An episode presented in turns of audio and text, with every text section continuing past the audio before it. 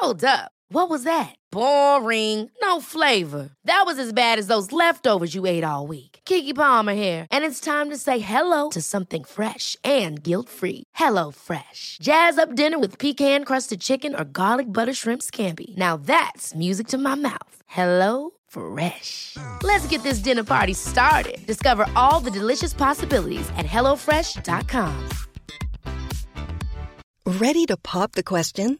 The jewelers at BlueNile.com have got sparkle down to a science with beautiful lab-grown diamonds worthy of your most brilliant moments. Their lab-grown diamonds are independently graded and guaranteed identical to natural diamonds, and they're ready to ship to your door. Go to BlueNile.com and use promo code LISTEN to get $50 off your purchase of $500 or more. That's code LISTEN at BlueNile.com for $50 off. BlueNile.com code LISTEN. Everyone knows therapy is great for solving problems, but getting therapy has its own problems too, like finding the right therapist, fitting into their schedule, and of course, the cost. Well, BetterHelp can solve those problems. It's totally online and built around your schedule. It's surprisingly affordable too. Connect with a credentialed therapist by phone, video, or online chat, all from the comfort of your home. Visit betterhelp.com to learn more and save 10% on your first month. That's BetterHelp, H E L P.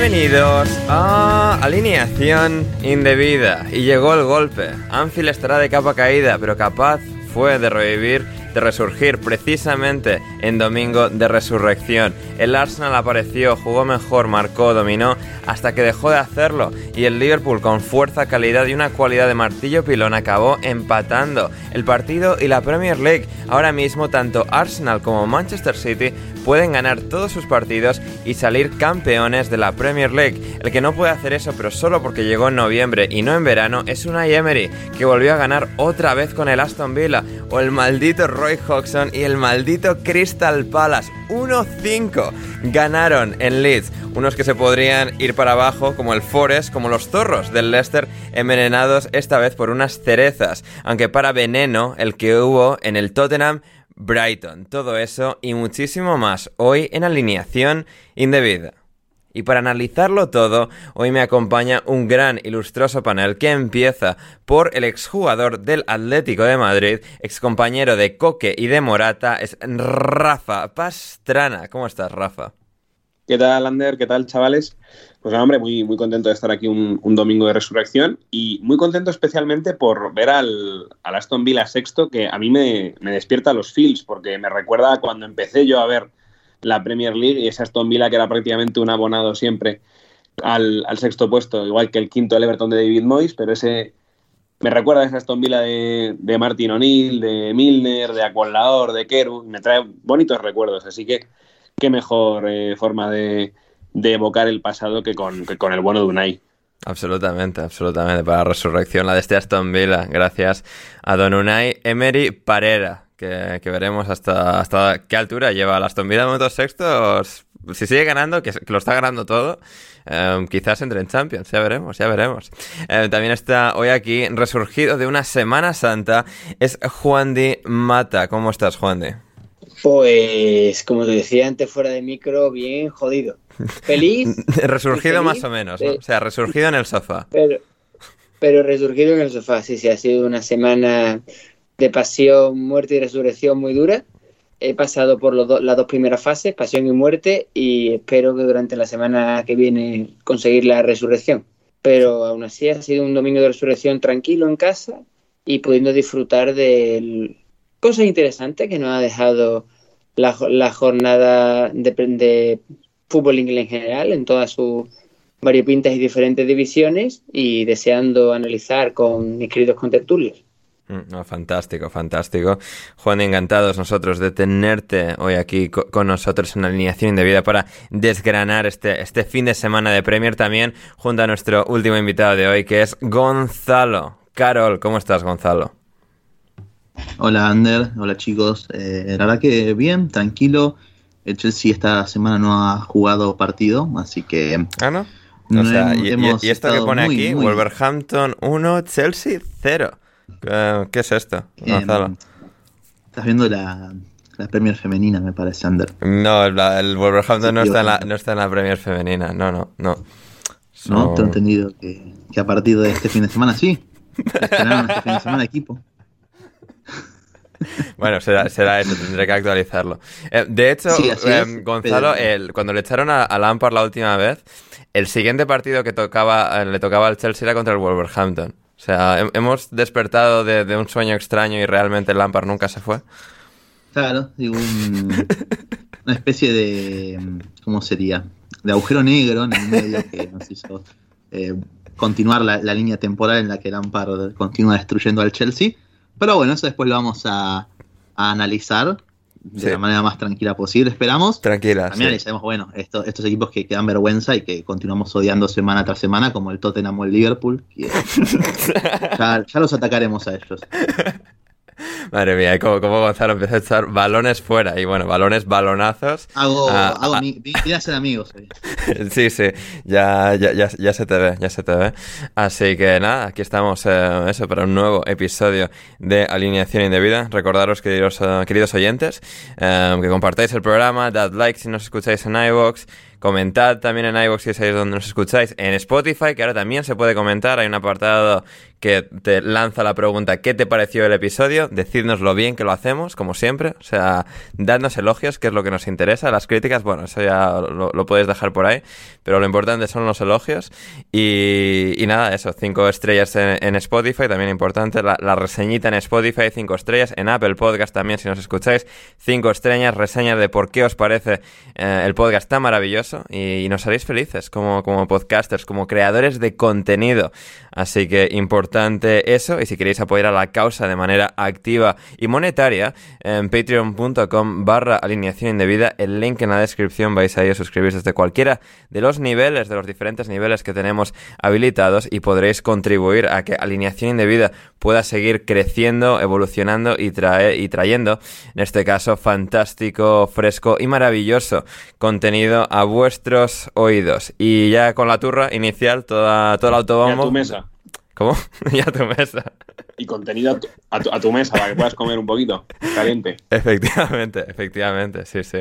Em, nosotros damos, recibimos el, quid pro quo, así que para eso, gente, necesitamos que vayáis al Patreon y, paguéis dinero, paguéis dinero, em, para que podamos seguir produciendo esto. Y ya con esto ya quitado de en medio, vamos con la jornada de la Premier League, ese Liverpool 2, Arsenal 2, partidazo para cerrar la jornada, uno de esos partidos de, de emoción, de tensión, de saber que hay algo importante en juego y sobre todo cuando llega ese, ese empate a dos de, del Liverpool que, que sacude por completo esa, esa lucha por la, por la Premier League, porque ya de repente eh, el Arsenal no es el único equipo que depende de sí mismo para ganar esta Premier League. Si el City lo gana todo, incluyendo su partido directo contra el Arsenal, será campeón de la Premier League. Ahora mismo seis puntos son los que separan a unos y a otros, pero el Manchester City tiene un partido disputado menos y también una diferencia a favor de goles que ahora mismo y con las sospechas habituales eh, tan oscuras que tenemos eh, acerca del City, de su capacidad demónica para demoníaca para, para ganar la, la, Premier League, para ganar partidos uno detrás de otro cuando, cuando lo, necesitan en la liga, eh, pues veremos, veremos quién es el favorito, pero es que ahora da esa sensación que puede estar ligeramente a favor del City la cosa. En todo caso, partido en Anfield, partidazo, Rafa, eh, al final Aaron Ramsdale, nuestro amigo Aaron Ramsdale, qué bien que estaba Gonzalo, eh, para recordarnos lo equivocados que estábamos con Aaron Ramsdale, porque exhibición suya para salvar un punto puede que crucial y clave en la temporada del Arsenal tras esta visita a, Anfield. Pues sí, a ver, la verdad es que eh, estoy muy de acuerdo con el tema que habías dicho, sobre todo en la, en la presentación, ¿no? De que el, Arsenal estaba jugando muy bien, estaba jugando muy bien, hasta que de repente, pues el, al final de la primera parte, pues em, empieza a, volcarse más el, Liverpool, a parecerse a un Liverpool más reconocible y a acercar distancias con el, con el gol de Sala y luego pues muy poquito después eh, ya con el, con el penalti torpísimo que hace el, el bono de Rob Holding a Diego Llota, que aunque bueno que lo, aunque lo tira fuera, pues es evidente pues que la, presencia de Aaron Ramsdale pues también digamos en este tipo de momentos pues asusta y coarta pues al, al bueno de Sala. Y es verdad que, a ver, pues, em, se ha hecho mucho, como siempre, es que mm, yo permíteme, Ander, que hoy sea incorrecto, porque yo al, narrador de, de hoy de Dazón del, del Liverpool Arsenal le, odio, ¿vale? Eh, o sea, me, pone, me pone nerviosísimo, es una cosa que me, que me subleva. Y creo que a la última, creo que es más importante la parada que hace a mano cambiada, mm, no recuerdo a quién, en el 94 que la del propio remate de Konaté. el, remate de Salah que, da en el, que en el culo de, Gabriel, se desvía y casi se cuela por eso. Claro. Y aparte de todo, eso no lo han repetido y demás, pero a mí me parece que ahí Van Dyke estaba en fuera de juego. Pero bueno, dicho lo cual, está ahí bien, está gatuno, buenos reflejos y, salva el punto. Y es verdad que yo creo que eso, que se le da demasiada importancia a la última parada, pero creo que es bastante más importante las paradas previas que hace de, desde, el gol de, desde el gol de Firmino en el 87 hasta el, hasta el final, ¿no? Y, hoy pues es evidente que saldrá de la cueva también eh, Alexander Arnold después de la pésima temporada que está haciendo y, con... El otro día veía ese vídeo, que no sé si lo habéis visto vosotros, de Alexander Arnold presionando el solo a todo el City y quejándose de que sus compañeros no le asistían, ¿no? Entonces, digamos que hay veces que hoy pues le hace una porra y le hace un 7 a, a Zinchenko para poner el, la asistencia al gol de Firmino, pero que no empañe que la temporada de Alexander Arnold, por mucho que hoy se dé golpeitos en el pecho con la asistencia, está siendo muy mala. Y, por lo demás, a ver, yo creo que es que el, Arsenal en la segunda parte es que fue, eh, estuvo totalmente superado. Yo creo que hoy el, medio del campo no, no, ha funcionado bien. Yo creo que no ha de los tres el que ha estado peor es Chaka, pero tampoco han estado muy allá ni Thomas ni, ni Odegaard. Y, destacar a los, los, de arriba, ¿no? Que es que los de arriba con, con, tener un poquito, la verdad es que generan muchísimo, generan muchísimo peligro, ¿no? La, el gol de Martinelli, pues es prácticamente un gol de la, de la nada y, lo mismo que luego hace otra vez una buena jugada a Martinelli para ponerle el, gol a Gabriel. Y creo que, por ejemplo, hoy estuvo bien en defensa Gabriel, pero el, y el, resto de la línea me parece que, especialmente Holding, que creo que es el que menos nivel tiene, es un poco el problema. No sé yo si hoy hubiera sido un partido, ha entrado en el 80 y yo no le he visto mal los minutos que ha estado, eh, porque es que a mí Holding de verdad que me parece que, es que no, no tiene nivel para, para este. Entonces es un problema, entiendo, que plantarte jugar en Anfield sin Saliba o sin Tomiyasu, porque hoy podías haber jugado igual con Tomiyasu y con White de central y, Gabriel. Entonces, mm, al final yo creo que eso se, nota. El, Arsenal tiene una plantilla menos profunda que el, que el City y aunque ya no le queda Europa, veremos si, si, no le, si le va a llegar la gasolina para, para poder ganar la Premier. Hmm. Eh, efectivamente, y, Rob Holding, a, diferencia de, pelo, no puede injertarse nivel para, para, jugar en la Premier. Es terrible el pelo. ¿eh? Una locura, ¿eh? O sea, le ves, es, como más... Pero es que además es como, el de, es, como de Ter Stegen también, es como es demasiado exagerado, o sea, es que no... Claro. Te prometo que he estado 15 minutos diciendo quién es este. Han subido un canterano, no, no, no sé quién es. Sí, sí, eh, era, una duda eh, razonable para, tener eh, y comprensible. Gonzalo, mencionaba y Rafa esa forma en la que el Arsenal ha perdido el control, ¿no? Y ha llegado ese 1-2 y luego en la segunda parte nunca han podido recobrar esa capacidad de, empujar al Liverpool hacia atrás, a pesar de que, vale, sí, el Liverpool se está jugando a llegar a, puestos Champions y obviamente esto no, era un partido para pasear ellos, pero el Arsenal siendo mejor equipo este año, empezando también el partido, no, no demostrando en, ningún momento ser víctima de la, la presión del momento, de, de pues la oportunidad en la que están, no les han temblado las piernas y sin embargo al final el Liverpool les ha superado y les ha realmente puesto contra las cuerdas y han tenido que, ser salvados por, Aaron Ramsey. ¿Por qué ha sucedido eso? Sí, eh, bueno, yo creo que vimos, obviamente, ¿no? dos, dos partidos distintos en cada tiempo, uno en el que el Arsenal estaba mostrando, bueno, lo que ya conocemos de, ellos como, como, el equipo que es el líder hoy por hoy en la, en la Premier League, sometiendo a un Liverpool que parecía adoptar una postura muy parecida a la, del Chelsea, em, siendo un equipo que buscaba un poco más protegerse de, no quedar mal parado ante, bueno, eh, lo saca Jesús Martinelli, de hecho el primer gol se, abre una especie de transición que sin tener demasiada ventaja encuentra con dos pases el, Arsenal eh, plantarse en el área de, Allison, un mal despeje de Van Dijk también, el de la pelota a Martinelli, pero eh, un Liverpool que como que estaba nuevamente mostrando todos los fantasmas de esta temporada, ¿no? Un equipo que para mí lo que me parece, eh, por momentos después en el segundo tiempo esa postura cambió, pero que incluso le da miedo presionar, que es ese sello de identidad del Liverpool de Jurgen Klopp, el, heavy metal, el ir y, jugar a un vértigo eh, que ningún otro equipo puede proponer y, castigar y someter al rival a partir de, ese ritmo. Estábamos viendo un Liverpool completamente carente de ello. En el segundo tiempo eh, hace cambios Klopp para poder revertir esta situación, sobre todo a partir de la entrada de Thiago por Curtis Jones y la de Darwin Núñez por, por Jota, para enviar a Gakpo como extremo izquierdo y tener, bueno, ya quizás un equipo un poco más coherente, porque además el Liverpool eh, tenía la necesidad de ir a buscar el partido.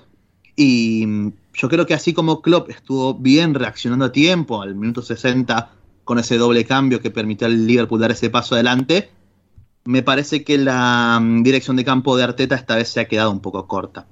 Eh, creo que, o por lo menos me extraño que, no sé si, capaz que, esto no lo sé, capaz que estaba con algún problema físico o algo por el estilo, me sorprendió que Jorginho no ver acción en este partido. Sobre todo en el segundo tiempo, Shaka pasó completamente desapercibido. Eh, al Arsenal le costó por momentos superar la presión tras pérdida del Liverpool. Y es ahí donde quizás Thomas y Sinchenko solos ante eh, esos tres mediocampistas más los tres delanteros del Liverpool estaban en una especie de desventaja numérica en, la zona de, del medio campo a la hora de, sacar la pelota jugada. Y en eso Saka no te va a marcar una diferencia porque está teniendo una muy buena temporada, es un jugador que tiene una pegada excelentísima, que sin balón es muy bueno leyendo zonas de remates y, que también puede cuando juega de cara eh, batir líneas de presión desde el pase, pero en situaciones de máxima exigencia, de tomar decisiones rápidas, ahí es donde obviamente queda un poco corto y el partido creo que lo ha pasado por arriba por momentos. Por eso me extraña que quizás Arteta no haya utilizado o recurrió a Jorginho para, bueno, recuperar la pelota. El Arsenal en el segundo tiempo estuvo muy cerca del arco de Ramsdale y justamente si no es por el arquero inglés, el partido hubiera terminado de otra manera completamente distinta. Creo que recién veía los expected goals. El Liverpool tiene más de cuatro de expected goals. Sí, eh, que, está ligeramente sesgado por el penalti, pero quitas el penalti y sigue siendo tres y pico, que es una barbaridad. Sí, además, eh, por eso esas dos últimas acciones de Ramsdale son increíbles. La de Salah, hay, una cámara desde atrás de la tajada de Salah que es impresionante como la pelota va al ángulo y, llega con lo último, con lo justo, y después como se deja el cuerpo para sacarle el gol a, Conate, la verdad que increíble. Y por eso creo que le faltó un poco de, no, no diría ambición obviamente, sino eh, de por lo menos buscar alternativas a Arteta para poder quizás eh, hmm. dar vuelta a esa situación, ¿no? eso, con el ingreso de, de Jorginho, con meter antes a Trossard también, porque si Martinelli estaba jugando muy bien, creo que es un futbolista que necesita estar recién muy cerca del área para ser quizás más, más decisivo, más productivo. Eh, el, pase que ha dado Martinelli a Saka en el descuento, en una de esas dos que han tenido, o sea, ha sido, joder, no puedes pasarla tan mal, cabrón, que estáis tres para uno solos. O sea, y da un pase que, es, que, es, criminal, Dios. Y también entiendo que puede jugar en contra del cansancio y demás, pero está bien que justo eh, Trozar estaba en cancha ahí, pero creo que no hubiera sacado a ver Jesús en esas situaciones, ¿no? Y darle a Trozar la posibilidad de ser él quien, quien lleve el balón hacia mm. el arco rival con una calidad técnica superior a la del brasilero. Mm. Pero bueno, al fin y al cabo terminó en empate. Por último, lanzarle bueno, una crítica al Liverpool, que contra el City del calvo de Pep se baja los pantalones y bueno, después para, para eh, ir y, jugarle eh, los, segundos 45 minutos al Arsenal, como si fuera la final de la Champions, ahí se acordaron de, de jugar. Pero bueno, un fin de semana más de, de este fútbol, de, este deporte de mierda. Que habrá que seguir, básicamente, pues no queda otra. Efectivamente, efectivamente. Um, bueno, o sea, so, espero que la gente no, nos dé palos en los comentarios uh, por no venerar lo suficientemente lo suficiente al, al Liverpool o por diga, o incluso No criticar o incluso criticar su buen partido, o sea, Sí, la- la- obvio, lo- sí, los por- motivos de su buen partido. Um, Juandi, tú como aficionado del Liverpool ¿lo- lo has celebrado? Pues, sinceramente, mm, he visto el partido con una manta eléctrica tirado en un sofá. No, no- no- no te 30. quedaban ya, no te quedaba ya en- no te quedaban energías santas para, para celebrarlo. Espérate que todavía no he terminado. He visto el partido con, con eso. En el minuto 30, eh, 02, prácticamente yo sí todavía por los efectos de los calmantes que voy tomando, porque tengo una contractura, una lesión en el hombro por culpa de cargar con una cosa estos días. Ah, de cargar con, o sea, de, tú eres de los que cargan con eso. No, no cargar con pasos, sino llevar una- un mandarín. Mm, Ah, vale. Muy, largo de contar. Vale. Eh, mandarín nuevo que se ha estrenado muy bordado, muy grande, muscoso y me ha provocado una contractura en el hombro. Total, que en el minuto 30-02 digo, ¿yo qué estoy haciendo aquí? Menos mal que estoy todavía más bajo el efecto de los calmantes. Y la segunda parte ya está más, más animado hasta el punto de que he celebrado el gol de Firmino levantando el brazo, sin olvidándome por un error de que este- estoy medio lesionado y he visto las estrellas, tanto en el gol de, de Bobby como en el cielo en general, porque me ha destrozado, un mon- me me ha dolido un montón en la celebración. Por lo demás, yo quería que empatara, es que el Liverpool ha tenido estos dos fines de semana la opción de ser el juez de la liga. Y como decía Gonzalo, con el City mm, parecía que sí, y al final fue que no. Y aquí es que yo me estaba viendo eso en el minuto 30, otra vez que no. Digo, joder, con los, vas a jugar con los dos equipos que están peleándose la liga, tú que eres un Liverpool, que eres un equipo que ha estado ahí arriba en estas últimas temporadas, por lo menos da la cara. Mm, más otra No, cosa. No, no, no, no, no, Ya no la viste contra el City, no la ves contra el Arsenal, no, nada de aplaudir, no, no, no lo voy a permitir, no. a- a- ace- acepta, acepta tu no nuevo sitio, acepta tu nuevo Ojalá sitio en el fútbol. por favor, acepten su sitio, octavos. El año que viene vuelve eh, Fabio Aurelio al Liverpool. Esto es como cuando se jugaba en la Liga Real Madrid y Barcelona y a lo mejor el Sevilla había perdido 5-0 con el Barça y después llegaba al Madrid y le, empata- y le sacaba un empate a uno. Claro, y la gente claro. se indignaba. Digo, mira, es que ¿qué le vamos a hacer? La- habían perdido con el Barça, pues ahora que aquí queda la cara. Perdiste con el City y te humilló, pues estás en casa, viene 0-2, pero tienes que, tienes que intentar por lo Más menos la humillante cara. seguramente, Juandi, fue no ganarle al Chelsea, ¿eh? también te digo, entre medias. Sí, va, no Pues, sé, este- pues estaba Bruno Saltor, el mejor entrenador de la historia del fútbol, pero... Es verdad, eso, eso es cierto. Eh, a ver, igual sí, que- hablando en serio, culpa del Arsenal que el boludo Arteta hubiera sacado el foco en medio en el vestuario en el entretiempo y Dios mío, qué payasada esa, eh. No se comentó lo suficiente, eh. Qué payaso, por favor, Arteta. Después de estos partidos, Klopp pegó dos voces y el equipo despabiló, llegó el empate, pudo llegar más. Y si el Arsenal no sabe jugar con esta presión, pues no merece. Aunque mm, no, ninguno queramos que la liga la gane otra vez los hombres del calvo, mm, de- amigo de Gonzalo, pues si no saben jugar con esta presión, pues lo siento mucho. Ya. No, pues no, te vienes abajo y, y puedes perder la liga. No quiero decir que el Arsenal haya perdido la liga en el partido de hoy, porque también le quedarán partidos al City, pero mm, como jueguen como han estado en la segunda parte y Arteta no encuentra soluciones, veo algunos equipos de los, algunos equipos de estos que están jugándose a la salvación que le pueden plantear al Arsenal partidos complicados, feos, y si no encuentran soluciones pueden verse con que otra vez el City levante la liga, Hmm. cuando parecía que no. Absolutamente, Alejandro nos decía, se puede considerar la última atajada de Ramsdale a Conate una atajada de, de título. También nos decía que a mí eh, puede ser la actuación de Ramsdale la mejor de cualquier jugador en esta temporada, con lo que he dudado de él y me está callando la boca partido a partido. En Gonzalo, en Rafa y yo dudamos desde el primer día de, de Ramsdale y, y aquí Sí. está, con, con esa atajada de título, que seguramente sea cierto. Si al final el Arsenal gana, puede, nos podremos retrotraer a este momento y pensar, ostras, esa es la que le sacó a, a Konate en ese momento en el que el Liverpool iba a ganar el partido, es absolutamente trascendental. Obviamente no podemos evitar recordar al señor Javier Ferrus, También es eh, verdad. principal. Ya, lo, lo que, lo que pasa con Javi, a ver, o sea, como no, o sea, Javi se suma y tal, pero es como, o sea, No sé, tampoco. No, no recuerdas las opiniones del conserje, ¿no? Pues. lo El mismo. indicio es. Uf. Si opinás lo mismo que Javier Ferrus, Opinión de yo dudaría, yo, yo dudaría de mi postura si Javier Ferrus opina lo mismo. También, también es verdad. No, pero yo ahí estoy con Ander porque él se suma. Claro. No importa, o sea, si él se suma, quédate tranquilo, quédate, te dejo la mesa para vos, y yo me levanto y me voy. O sea, Claro. no, no hay problema, o sea, no, no- no tengo ningún. Yo buscaría, digamos, desmarcarme por completo de ese señor. Eh, También es verdad, también es verdad. Y eh, Javi, tranquilo, que es, una, sí, que- bien, que es una bueno. broma. Bueno, eh. Lo, lo- claro, lo de conserje es una demuestra- broma, Javi. No, no, no te ofendas. Nuevamente, al igual que como el tiempo me da la razón con Ramsdale, me ha dado la razón con Ederson. Acá el que sabe arquero soy yo. Que es que- arquero, claro. Para, pa- Eh, para- para claro. algo eres un especialista en la materia, Gonzalo.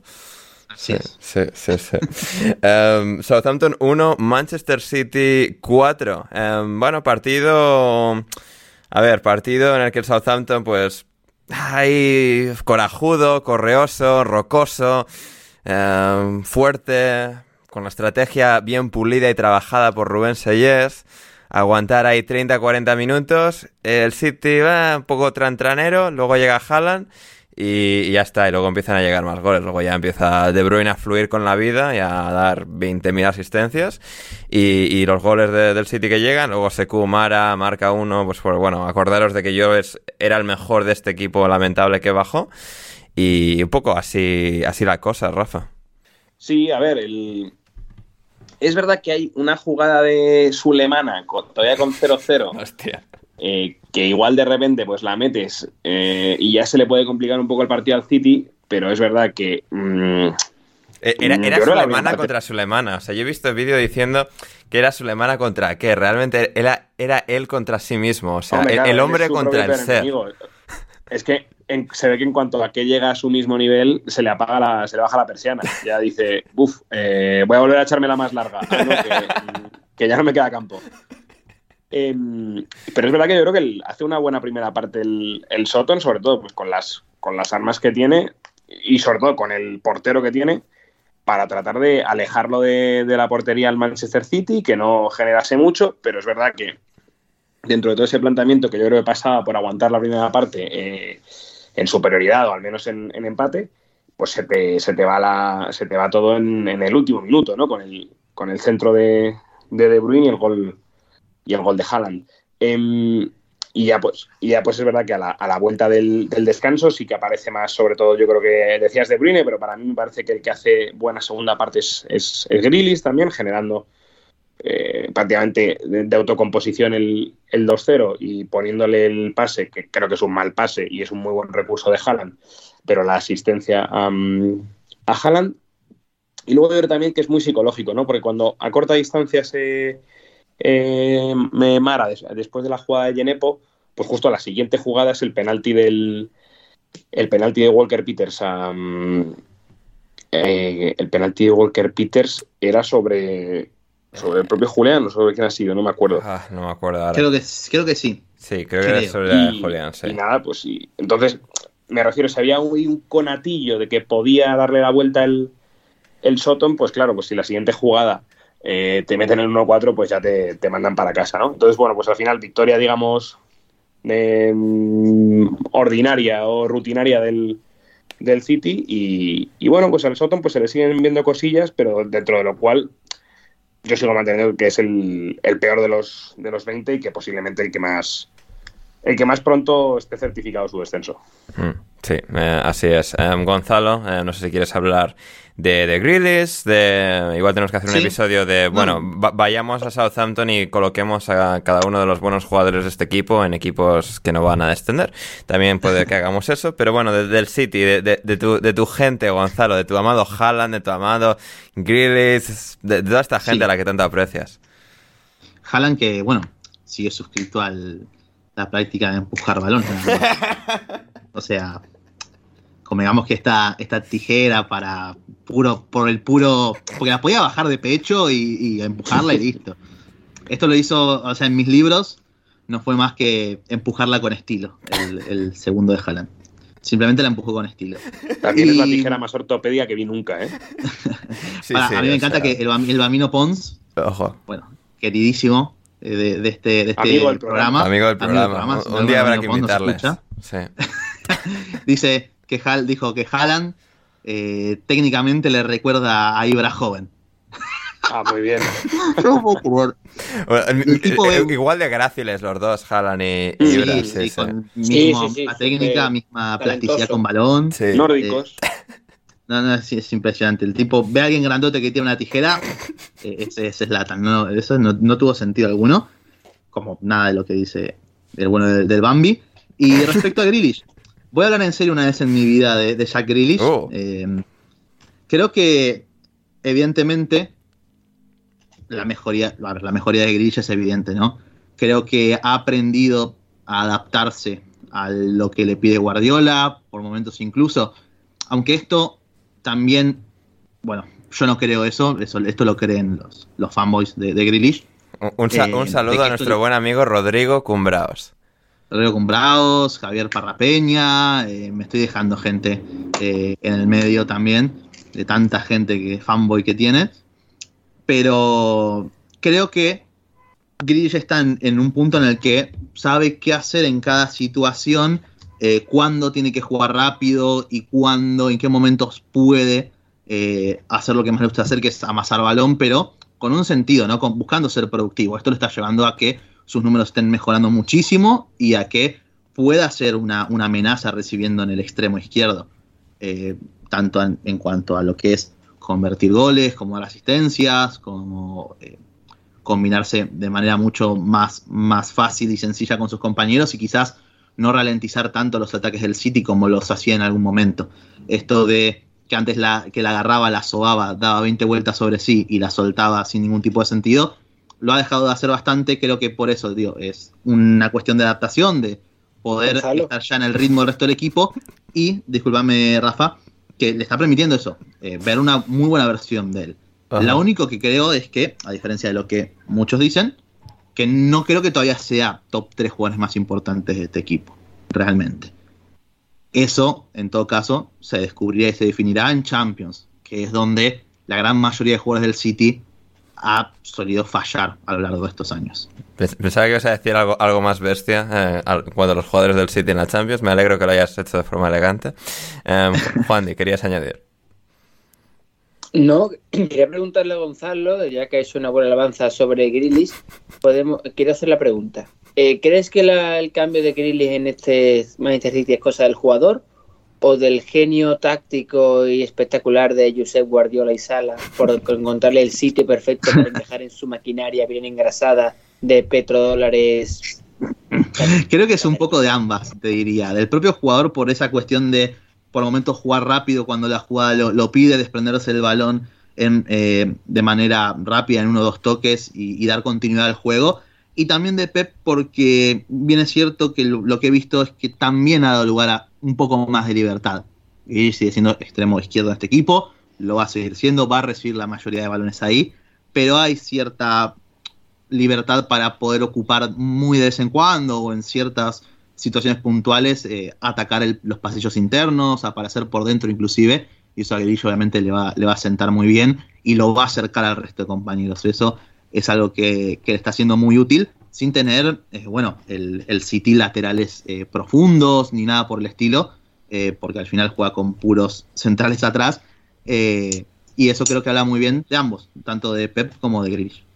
Ah, fantástico, fantástico. Ah, maravilloso, maravilloso análisis de, de del City, de, de ese Southampton, que bueno, que ya parece que ya va a ser el que se nos va a ir de cabeza como, como último clasificado de la Premier League. Veremos si Rubén Sayes sigue la temporada que viene o no, o si terminan eh, protagonizando esa machada épica y terminan salvándose. Quién sabe, aquí estaremos en alineación indebida para contarlo. Vamos ahora con una pequeña pausa y volvemos con mucho más en alineación indebida.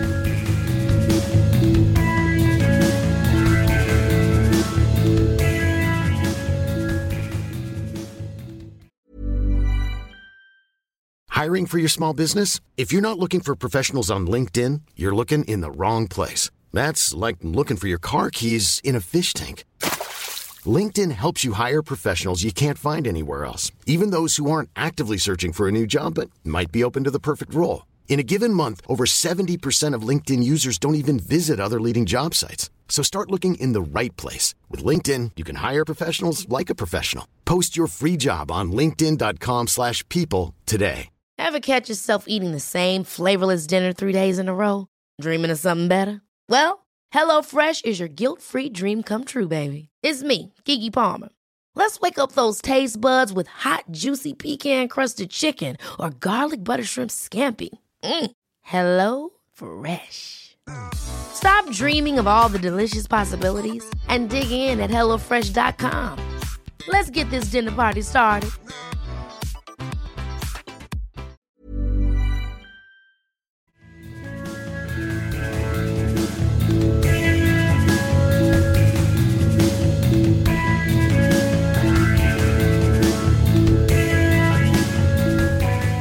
Manchester United 2, Everton 0. Partido, bueno, eh, que abría la jornada en este caso, así como el Liverpool Arsenal la cerraba, este partido la, ah, lo abría. Y, bueno, pues ha sido eh, un- uno de esos choques, Rafa, que es, es cierto que estuvo bien, y estuvo bien sobre todo porque el Everton quiso poner mucho de su parte, es decir, el Everton por algún motivo extraño quiso salir a presionar al Manchester United, a, a Old Trafford, lo cual, a ver, eh, en teoría está bien, o sea, es decir, como idea teórica de, bueno, vamos a ir a por el United, que, al que le faltan eh, Casemiro, Eriksen, puede, podemos, hacer, eh, podemos hacer sangre, pero Claro, es que se les da tan mal hacer eso que fue un partido en el que pues Bruno cómodamente como director de orquesta en la base de la jugada tuvo pues muchísimo tiempo todo el rato para bueno, para de alguna forma adaptarse a un rol tan poco convencional para él y de ahí eh, realmente ser alguien que, que hizo un muy buen partido y que pudo lanzar a todos los jugadores del United todo el rato y con eso pues al final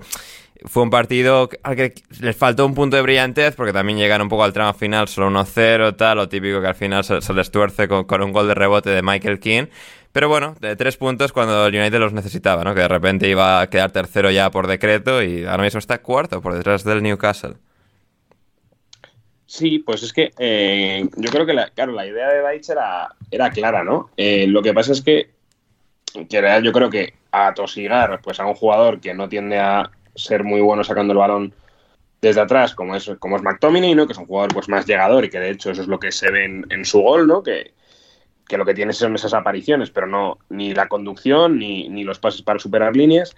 Y yo creo que aprovechando que tampoco Savitzer pues no está especialmente mal, pero tampoco está especialmente brillante, pues yo creo que el plan era ese, ¿no? Atosigar rápido la salida de balón y tratar de distribuir rápido a las bandas, pero es que ni terminó de funcionar por el tema de lo que decías de Bruno, ni, ni Iwobi ni McNeil estuvieron especialmente acertados, ¿no? Y mm, entonces es verdad que, aunque eh, estuvo bastante bien en la primera parte eh, Pickford y, y yo creo que vamos, tanto Tarkovsky como King y tal, pues al final, cerca del final de la primera parte, te mete el gol McTominay después de una jugada que yo creo que mm, me recordó mucho más a, viejos Manchester United que al Manchester United de Ten Hag, ¿no? Porque es una jugada de ataque completamente en estático, están todos parados y de repente el único que le da por moverse un poco es McTominay, la defensa del Everton pues no está especialmente espabilada y, bueno, con el hueco que se genera Sancho le, mete bien el pase para, para definir, ¿no? Y luego, pues al final, es que eh, digamos que el Everton trata de mantener el plan para ver si llega al empate, no llega y lo que sí llega es pues un... Yo a mí sí que me sigue pareciendo que está un poquito adelantado Rashford, pero bueno, lo que llega es un error clamoroso de Coleman que trata de, pues en una especie de mal control, se le va por, por debajo, está, está listo Rashford y, y se la pone a, a Martial para que defina, ¿no?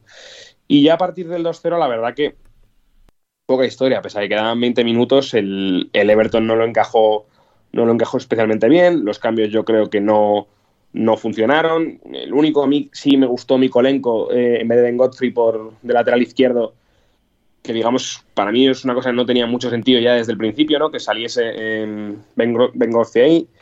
Y luego, pues, es Ben verdad eso, Godfrey pues, no tiene mucho el- sentido en general. Eh, o sea, Sí, cada vez, cada vez lo tiene menos. Mm. Cada vez lo tiene menos. Eh, luego, pues bueno, pues James Garner, que a mí me gustaba mucho, en, especialmente en Champions y me gustó mucho en el Forest. Este no jugó en el que la Preston, y sobre todo el, el Everton se le, queda, se le queda grande. Tom Davis, pues ya sabemos lo que es.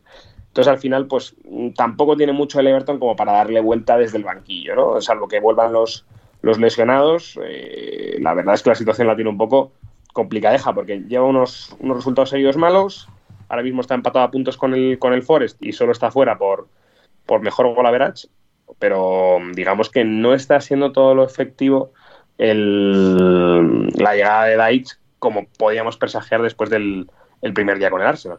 Sí, al final están teniendo sus momentos. Dites creo que está teniendo días de inspiración en los que realmente le, le saca todo el juego posible a este, a este Everton, pero también es que un equipo malo, malísimo, muy, muy terrible eh, este Everton y al final pues no, no se puede ganar todos los días con una plantilla así. Um, Juan Es acojonante si piensas Sí. la de pasta que se han dejado. Sí, sí, sí. En general, estos No, años el, el año que días, viene, si, bueno, se salven o bajen a Championship, seguro que les van a pimplar una, o sea, van a encasquetar una, de, una sanción de 10-15 puntos y si no bajan este año, el siguiente. Pero es eso, que es un poco acojonante, ¿no? Que con el dinero que se han dejado, pues hoy han tenido que jugar de delantero, tiene que salir un chico que has recuperado de una cesión que tenías en Championship, que es que es Pues, de Mara y Gray, que bueno, eh, o Nana y Gana, que, que- que son, que son bastante mediocres. No sé, yo lo veo, lo veo complicado, ¿eh? Hmm, Sí, sí, pero bueno, también piensa en, to- en todos los otros maulas de, de equipos que al final están ahí, al final, uy, no, que bajamos nosotros, no, ya bajamos nosotros, están ahí a ver quién un poco es el más malo entre el Forest, el Leicester, el puerta, Leeds. caballero, que... Es que si, Sí. si el Everton se salva, es por, por de mérito del resto. Sí, sí, sí, sí, no, no sí, por sí. mérito propio a esta altura. Sí, efectivamente. Yo creo que ya el, el efecto positivo, el envión del cambio de entrenador ya pasó. Hmm. Y si bien John Deitch lo queremos mucho y, y lo bancamos y demás, tampoco puede hacer milagros re- realmente. O sea, la plantilla es la que es. No, es Está terrible. obligado a jugar Sí, con, sí. Con Ellie Sims, que es un genérico. Lo, lo crearon hace dos semanas y apareció jugando en el Everton. Eh, entonces no, no tiene sentido tampoco poder exigirle más a este equipo. Eh, pero eso, si se salvan es pura y exclusivamente por demérito, sobre todo el Forest, creería yo. Sí, eh, es, lo, más probable. Em, Juan Di, eh, el Manchester United se enfrenta a tu querido Sevilla eh, en, uno- en unos días. Em, tenías el ojo puesto sobre, sobre este United de, de Ten Hag. Em, ¿Alguna reflexión, algo que llevarnos para ese partidazo, esa, gran eliminatoria de, fútbol champán en la Europa League que, vamos a, presenciar el próximo jueves? Pues que pensaba yo que iba a ser un eliminatorio de fútbol champán, pero viendo el desempeño de los dos equipos en este último fin de semana, porque el United, como bien ha dicho Rafa, mm, creo que ha gan- ha ganado este partido más por deméritos de un Everton que tampoco ha encontrado la opción de coger las vueltas al United, más por inspiración individual, por Sí. eh, impresión individual de, de sus jugadores, de Rashford, de Jadon Sancho y de un Scott McTominay que está en estado de gracia en las últimas semanas, que parece que todo lo que todos los rechaces que encuentra en el área los manda para adentro. Hmm.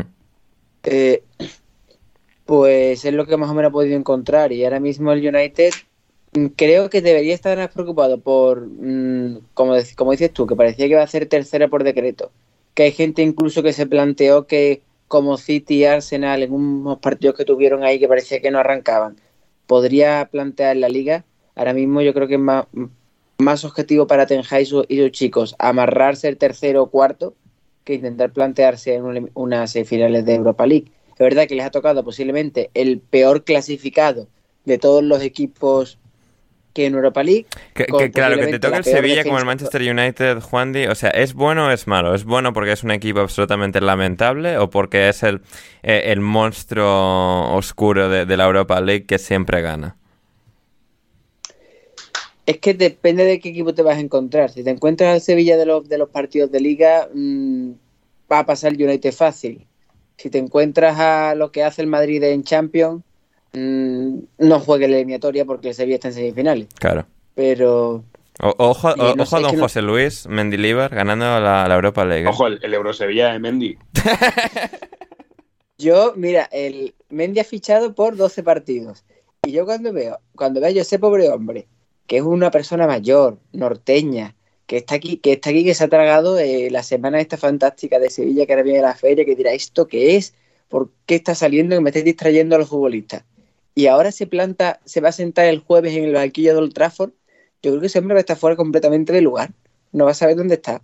Ya. Está perdido. ¿Esto qué es? Esto no es Ipurúa, esto no es mm, Sebastián, No llueve. esto no es ¿Qué es esto? ¿Qué hacemos hablando del Sevilla? Ya, Buena pregunta. No, no. De, de- Volvamos, volvamos. o sea, son, los, son los cinco minutos más tristes de de este programa. La previa, luego habrá Hablando del Madrid, club, Gonzalo, de uno de los clubes más de tristes. Y la- lo siento mucho, Juan Di, yo te quiero mucho, pero estamos hablando de los clubes más tristes que hay.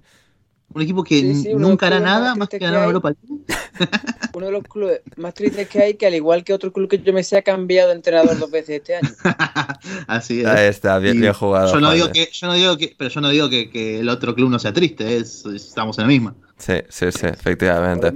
Eh, y hablando de clubes. Conclusión. de- sí, dígame. Perdón, conclusión con el partido del United. Quiero decir que el eh, United ganó un poco de, of- de oficio y yo no creo que tenga problemas para dejar para dejar de no- entra- entrar en Champions al final de temporada, pero que está pasando un pequeño bache de, no de resultados, pero sí de juego. Y una de las cosas que gustó más del, del United de Ten Hag cuando cogieron velocidad de crucero era que habían encontrado juego y resultado. Hmm. Y la clave era ese binomio Casemiro-Eriksen que ahora mismo con el con McTominay no creo que tengan. No, Ya está. pero ahora Eriksen volvió en este partido de lesión y ya en el siguiente de Premier está Casemiro de vuelta. Así que quizás hayan capeado eh, el temporal y veremos si barren o no al Sevilla, cuál barrendero por Semana Santa o post Feria de Sevilla. Una, una mañana ahí en, en Triana eh, limpiando lo, lo que han dejado todo el personal por ahí tirado de manera asquerosa y lamentable. ¿Cómo? el tercer, el tercer paso de toda, la, de toda buena cofradía, el camión de Lipasan arramplando con todo. Maravilloso. Y hablando de equipo ramplando con todo, eh, de repente de nuevo ese Newcastle poderoso con, con dinero infinito so- sobre esta tierra. Eh, victoria 1-2 sobre eh, el Brentford, un partido que bueno que empezó un poco de aquella manera. marcó Ivan Tony después de fallar su primer penalti con la camiseta del Brentford a su 20 vigésimo tercer intento. Ivan Tony falló. Y bueno, al final, a ver, él tira los penaltis muy de esta manera. El día que se la paran, pues es muy lamentable, como eh, en esta ah, ocasión. Y, y bueno, pues ahí se, repuso el Brentford así, Ivan Tony marcó, pero en la segunda parte el Newcastle trajo demasiada artillería, demasiada dinamita, demasiadas armas. Em, como, como acostumbran en Arabia Saudí. Y, y marcó Cal- Callum Wilson eh, no, Callum Wilson asistió al segundo de Alexander Isaac después de que David Raya fuese también batido por eh, Joelinton en ese primer gol de los Magpies de las Urracas que como buenas Urracas llegan a, a Londres a- al Community Stadium de, de Brentford Rafa y, y roban tres puntos Pues sí, dentro de que yo creo que estuvo, mu- estuvo mucho mejor el, el Brentford en la primera parte. De hecho, pues antes del penalti también tiene un gol anulado a Ivan Toni que mm, tampoco entendí muy bien. Era un barullo en un córner y no entendí muy bien qué era lo que había pasado. Y luego, además, claro, como es un gol muy psicológico, el segundo de. O sea, el, el segundo, el segundo penalti que sí que mete Tony, Hmm. yo pensaba que iba a. mm, que, que se le iba a hacer más cuesta arriba el, el partido al Newcastle. Es verdad que eh, sacó del campo tanto a Longstaff como a, mm, como a Jacob Murphy, metió a Gordon y a Wilson, que luego, pues bueno, podemos hablar de el ridículo que hizo Anthony Gordon cuando le quitan en el minuto 95. O sea, Eso con- no es lo que o sea, esperamos con en Gord- Preston. ¿e- ¿es tonto? O sea, ¿qué, qué le pasa? O sea, Es que además, me refiero que has jugado toda la segunda parte, que te están quitando en el 95, que tampoco pasa nada, ¿no? No, no sé. sí, ya, extraño. Y, y es verdad, pues que en 10 minutos el, el Newcastle pues eh, marca tres goles, el, tercero, el de Callum Wilson, no, eh, no termina subiendo, pero, pero es verdad que el, primero es una muy buena jugada de, de Joelinton. Creo que está especialmente cándido, creo que es Ben Mee que, que se come el se come el recorte. Y, y luego ya, pues, eh, claro, es que apenas nada, 5 o 6 minutos después llega la jugada de, de Wilson y el, gol de, y el gol de Alexander Isaac. Y lo que te digo, que puede haber llegado un, tercero, ¿no? Entonces, la segunda parte sí que estuvo muy bien el, el Newcastle, volviendo a ser ese Newcastle que habíamos, como que habíamos vuelto a ver últimamente. Y, bueno, pues aquí lo tenemos que ahora mismo es por golaverage es el, es el tercero porque tiene 20 goles más a favor que el Manchester United, que yo creo que esto son palabras mayores y hay que decirlas. Es evidente que llevan más o menos los mismos goles a favor, pero son 16 goles menos en contra que lleva el Newcastle. Por eso que hoy, por ejemplo, también hay un par de, de paradas muy buenas de, de Nick Pope y yo creo que hay que ponerlo en, en valor. Sí, también quiero hablar de eso. Hab- Hablamos de, de The Ramsdale. Podríamos estar aprovechando que estamos, Rafa, estamos con Ander los tres. cuando dijeron que Pope entre Pope y Dubravka no había mucha diferencia también. Esto no sé si Eso- lo Esa, ¿cómo te la tienes apuntada? Esa es impresionante. No recuerdo a Rafa diciendo eso, pero yo seguro y Gonzalo ahí con la libreta apuntando las No, no, cosas. sí, sí, sí. Rafa se acuerda, por eso dice que yo me acuerdo sí, también. sí. Sí, sí, Es sí. que no me acuerdo quién, quién dijo una de las dos cosas, pero el otro dijo, si yo lo dije, tú dijiste, sí, sí, es verdad. Y si tú lo dijiste, yo te dije, sí, sí, tienes razón. Sí, algo así habrá sido. Sí, evidentemente. efectivamente. Pero Gonzalo ahí, o sea, que no, que no- no se olvida de, de ninguna de estas jamás. O sea, la- las guarda eh, en su, mes- en su mesita la de noche, la, la libretilla. Con los arqueros sobre todo, con Sí, los arqueros como- sobre todo. Porque es, más notorio además, Sí, efectivamente. por motivos evidentes. Efectivamente. Rafa. Que es verdad que, al menos en este caso, eh, sin que sirva de defensa por mi parte, yo siempre he dicho que Nick Pope es muy bueno, pero que yo decía Ah, que, no, sí, obvio, sí. A Ander también. Mm. O sea, eso Sí, segurísimo. sí, sí, sí. que, si de- que si tenían que gastar el dinero en algo, pues que no era lo más importante. Pero es verdad que, fíjate, la tontería que dijimos, que al final pues se ha, se ha demostrado que sí que es importante eh, tener un tío como Nick Pope, que Dubravka que ha estado media temporada cedido en el United, pues su equipo lleva 16 goles encajados más que el equipo con Nick Pope. O sea que sí que era evidentemente un buen, un buen movimiento y yo como buen bocazas pues me la comí. Exacto, exactamente, exactamente. Ahí el, el Newcastle que, que comió tres puntos ma- maravillosos para eh, reafirmarse como el tercer clasificado de esta Premier League. Eh, y justo por detrás está el United y justo por detrás del United, Gonzalo, está el Tottenham Hotspur. Que bueno, ganó a- al Brighton. eh, el resultado Arriba las final. manos. es un asalto. Esto es un atraco. Locura, ¿eh? O sea, absolutamente demencial la forma en la que el Tottenham acaba arrancando el triunfo ¡Viva el bar! de las frías y, y muertas manos de- de- del Brighton, de- del colectivo arbitral, de, de la tecnología, de la sociedad moderna, no sé muy bien de qué. Pero, eh, o bueno, Es- o sea, de, de Servi que, o del sea, Tottenham. que- del to- el Tottenham, a ver, en- entra el Brighton, entra de Serbia este partido, con no sé, o sea, no sé qué, qué factura venía a cobrar, de no sé qué, una- no sé qué le debe la este familia de partido. Stellini a la de, de Servi. Hay, hay, hay hay mucho que analizar este partido. O sea, podemos dedicar un podcast entero. Para empezar, eh, de Servi, que, que, o sea, primero un análisis aparte del- de, lo que pasó fuera. Sí. O sea, estoy viendo, empiezo a ver la repetición, está por empezar el partido y ahora enfocan Sí. a Estelini, que se acerca con. O sea, Estelini, que aparte, creo que tuvo temas de arreglo de partidos. Pero al margen de eso, tiene pinta de tipazo el chabón, ¿no? Sí, sí, Tiene sí, un sí. tipo que está ahí, no- sabe cómo quedó, pero él de la nada, o sea, bueno, me tengo que hacer cargo de, esta, de estos burros. Y bueno, voy a saludar de Servi, que además había hablado bien en teoría en la semana de él. Y, y de nada, Servi va y, y- y lo manda a parir, pero no, no tiene, le señala con el dedo, con, con las pintas que tiene de Servi, que lo hablamos Ander antes Sí. la, la pinta de, de, de mafioso italiano del siglo XXI. O sea, ¿a dónde va con, con esa frente de 5 metros y los 20 pelos que tiene parados hacia arriba? Y, y ese uso canguro sin ningún tipo de marca. No, es, es impresionante. Es que no, no tiene ningún tipo de sentido de Servi, que sabemos que no, tiene, no se muerde la lengua en ningún momento. Se ve que algo habrá malentendido de lo que dijo Stellini. Pero ¿sabemos qué ha dicho Stellini?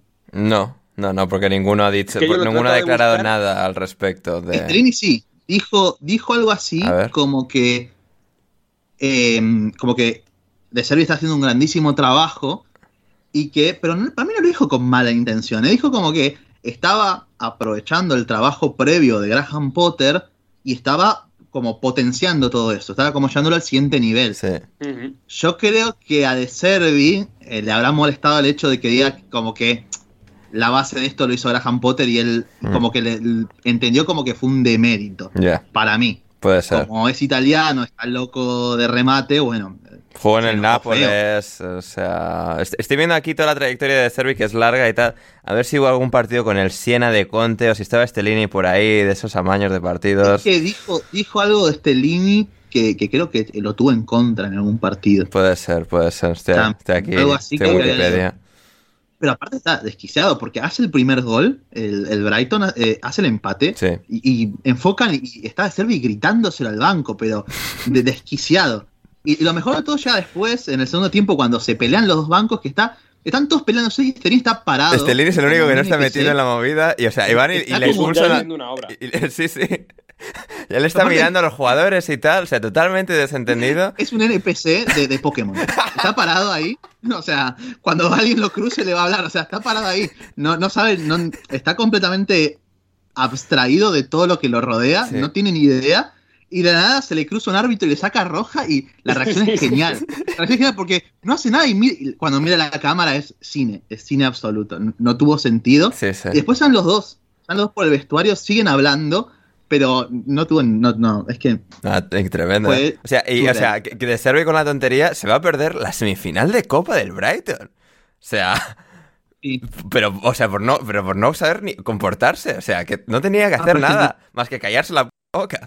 O sea, Bueno, que tampoco se habían cagado en su Pero- madre. O sea, que había dicho que, sí, sí.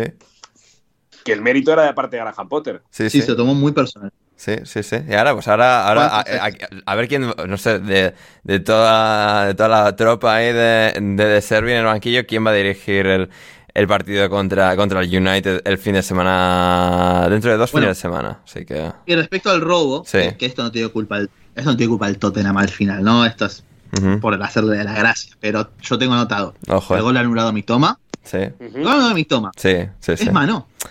Da en el hombro. O sea, pero ahí. Da sí la son. A ver, ahora nadie va en manga corta, corta, ¿no? Pero es como le da la sensación que da como por encima de la línea de la manga corta, que es como la, la frontera divisoria entre una mano y, y- y el, y el pecho.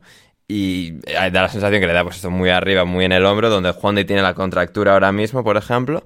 Y, y luego, Correcto. y, y luego el, y luego el penalti. O sea, el penalti que es ahí. Ahora, no, y después que- Welbeck o sea, por, la, que por, le la, pisa. por la mano de McAllister, yo no la tengo muy claro tampoco.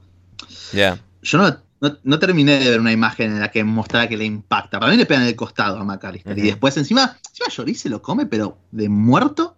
O sea, lo cobro por, porque Lloris es un burro, nada más. Después, el penal de mi toma, después hay otro sobre Dunk, que es por agarrón, creo que de Perisic, Sí. que es en una, un centro frontal, que, pero que es alevoso. El de mi toma también es, es pésimo. Eh, esas cuatro jugadas que al final terminan definiendo el partido. Pero si querés, Ander, hablando un poco en sí de, de lo que pasó en el, en el juego en sí, eh, vimos, yo creo, a un, un Brighton nuevamente demostrando todas sus, sus virtudes, sus cualidades como equipo. Es un equipo que quizás tenemos, o por la tendencia que tienen a salir jugando por abajo y, y madurar mucho las jugadas y tomarse su tiempo para, para tocar entre el doble 5 y los centrales, a que es un equipo de ritmo bajo, pero es, es un equipo que sabe muy bien en qué momento acelerar la jugada. Incluso cuando el Tottenham se te pone por delante con un golazo impresionante de, Son.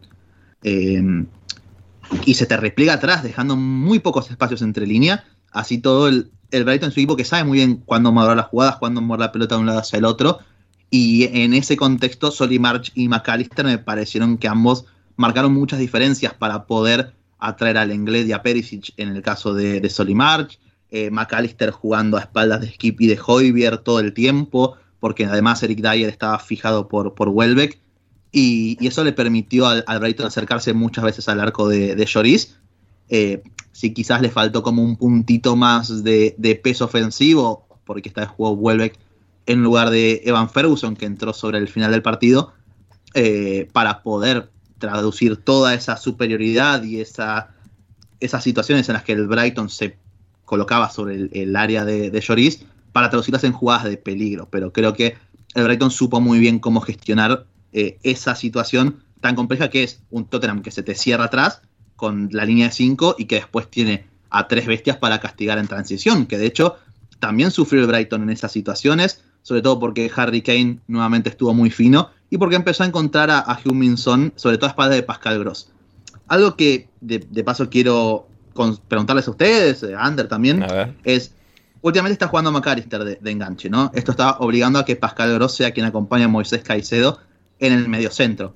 Alexis creo que fue el mejor del Brighton, eh, más allá de alguna que otro, algún que otro error de ejecución, está sabiendo muy bien cuándo poner la pausa, cuándo recibe entre líneas y cuándo agitar, cuándo buscar el arco rival.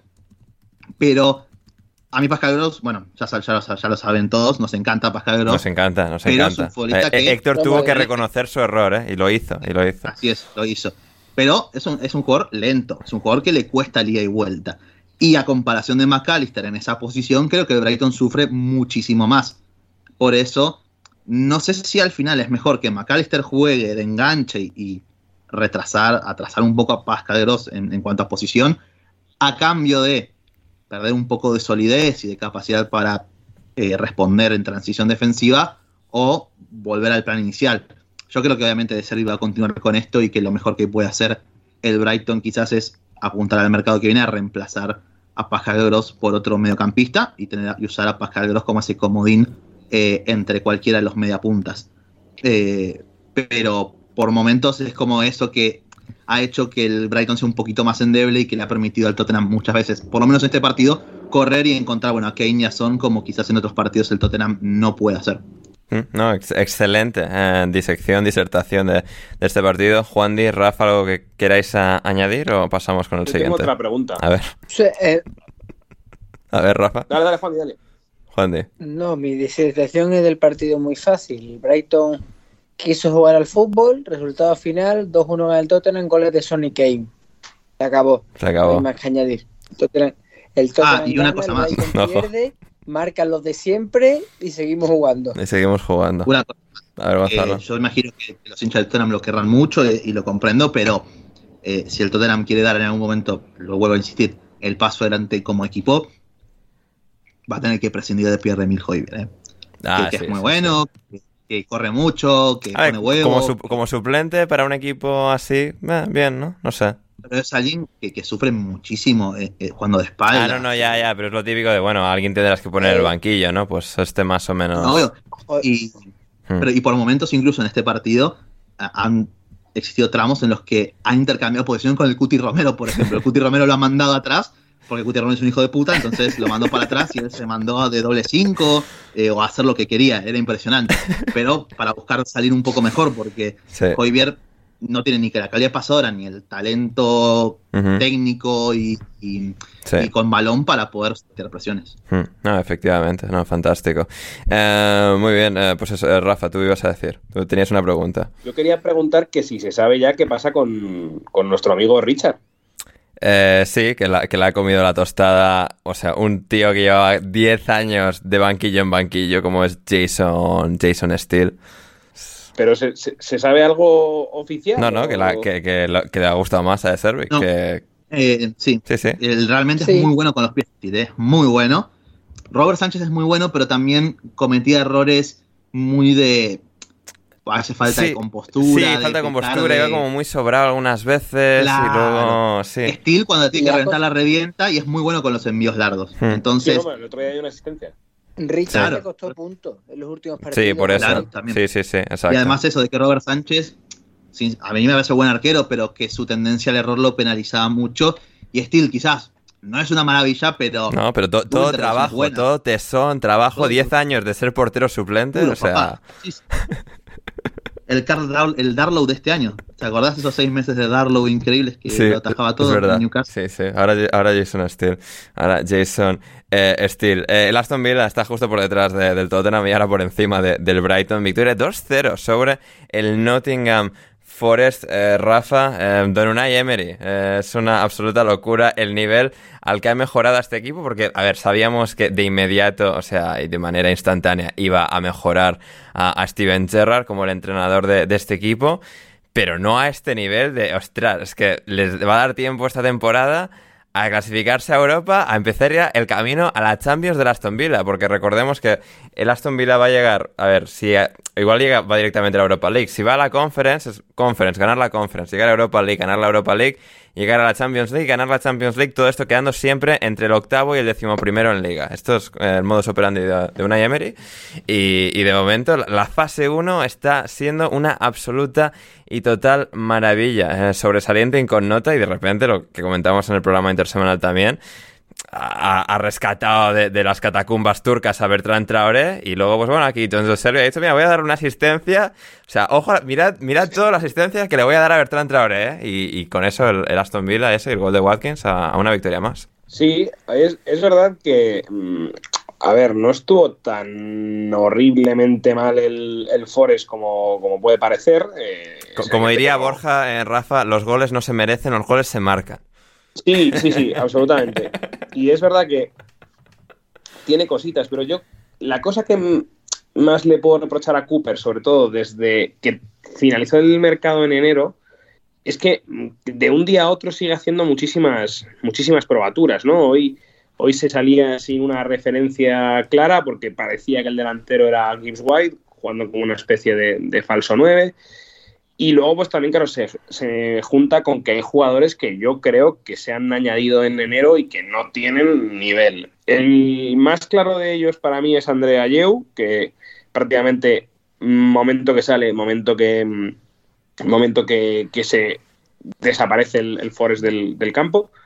Creo que otro que mm, ha empeorado mucho el equipo desde que ha vuelto de la lesión es Awonigi. Eh, justo en el partido que volvía de la lesión, si os acordáis, hizo un penalti. Hoy sale más o menos en, con media hora por, por Warral y está absolutamente mm, desastroso. Ni, no gana ni un balón, eh, no descarga nada para que pueda entrar Bernard Johnson en segunda línea, que es un poco la idea de, de Awonigi. Y luego, pues en última instancia, Selvey, que yo creo que otros días hemos hablado bien de él porque no ha estado tan tan mal, pero es que es verdad que mmm, los tres últimos partidos son, son desastrosos, sale la foto de todos los goles y hoy más aún, bueno, ayer, eh, dándole la asistencia o haciendo una especie de pared con, con Bertrand Traoré, ¿no? Y además, pues prácticamente mirando cómo, cómo iba a tirar. Y otra cosa que ahora mismo no, no termino de entender, no sé si está lesionado o qué ha pasado con... Creo que está lesionado, eh, pero el tema de y otras cosas que estoy notando mucho del Forest para mal es eh, el tema de Neko Williams en vez de Sergio Aurier. O sea, ¿quién iba a decir que se iba a echar de menos a, a Sergio Aurier?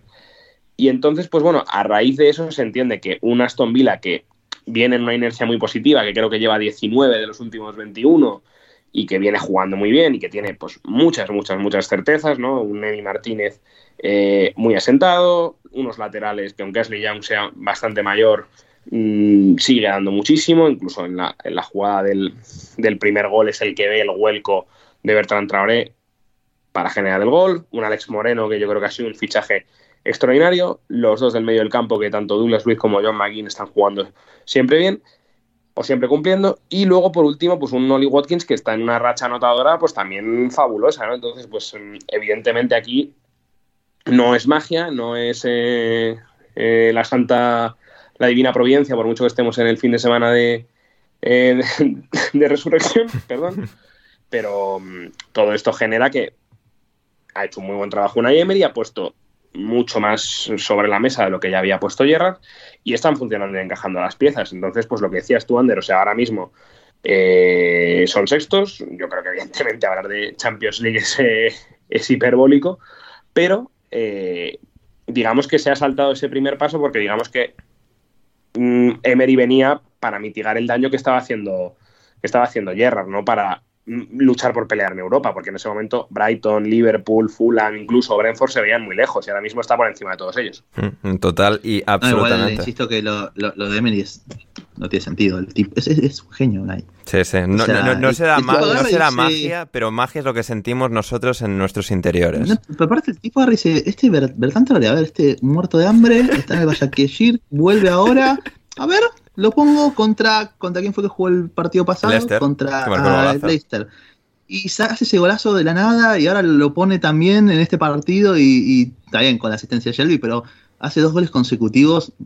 Unai es, es un genio, es un genio incomprendido.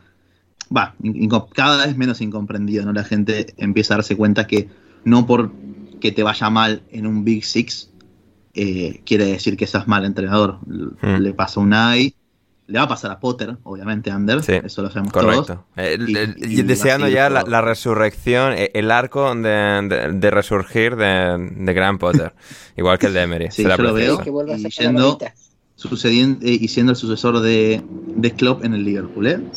Sí, es verdad. Es verdad. Y claro, yo me estaba preguntando, ¿Gerrard puede, a, puede, Juan, y puede ahora vender la burra de es que yo no lo estaba haciendo tan mal, estaba todo preparado para dar este paso adelante. O sea, ¿puede sacar tajada del éxito de Emery? Es mi pregunta.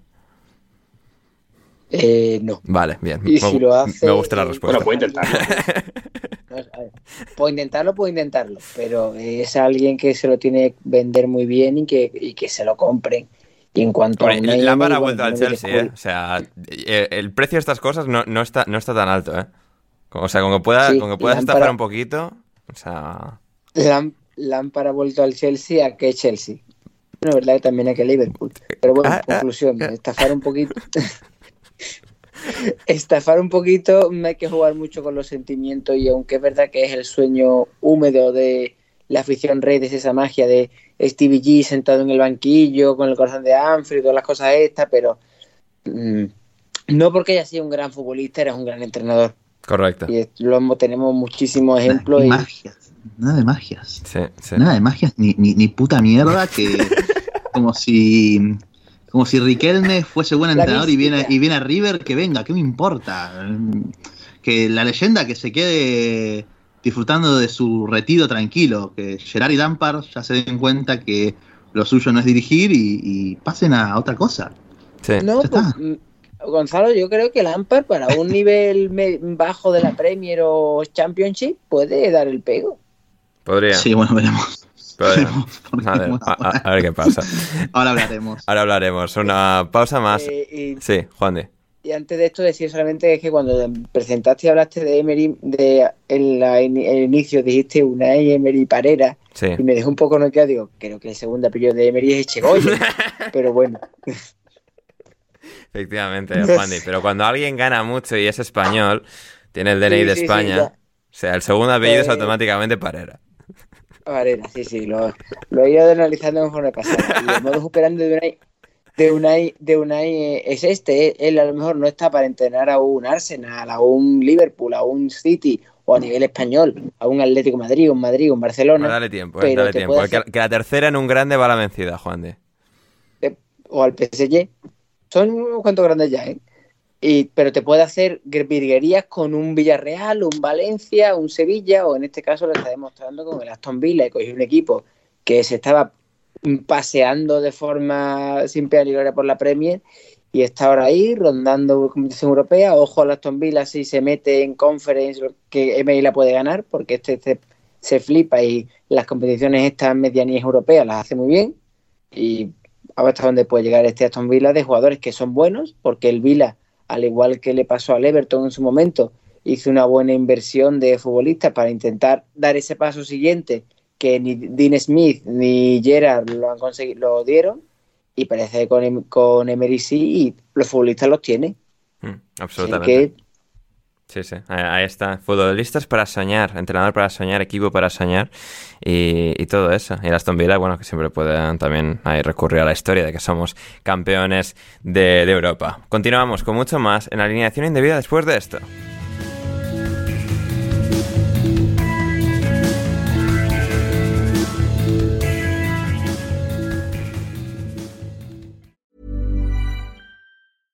Ever catch yourself eating the same flavorless dinner three days in a row? Dreaming of something better? Well, HelloFresh is your guilt free dream come true, baby. It's me, Kiki Palmer. Let's wake up those taste buds with hot, juicy pecan crusted chicken or garlic butter shrimp scampi. Mm. Hello Fresh. Stop dreaming of all the delicious possibilities and dig in at HelloFresh.com. Let's get this dinner party started. Mom deserves the best, and there's no better place to shop for Mother's Day than Whole Foods Market. They're your destination for unbeatable savings, from premium gifts to show-stopping flowers and irresistible desserts. Start by saving 33% with Prime on all body care and candles. Then get a 15-stem bunch of tulips for just $9.99 each with Prime. Round out Mom's menu with festive rosé, irresistible berry chantilly cake, and more special treats. Come celebrate Mother's Day at Whole Foods Market. Planning for your next trip? Elevate your travel style with Quince. Quince has all the jet setting essentials you'll want for your next getaway, like European linen, premium luggage options, buttery soft Italian leather bags, and so much more. And is all priced at 50 to 80% less than similar brands. Plus, Quince only works with factories that use safe and ethical manufacturing practices.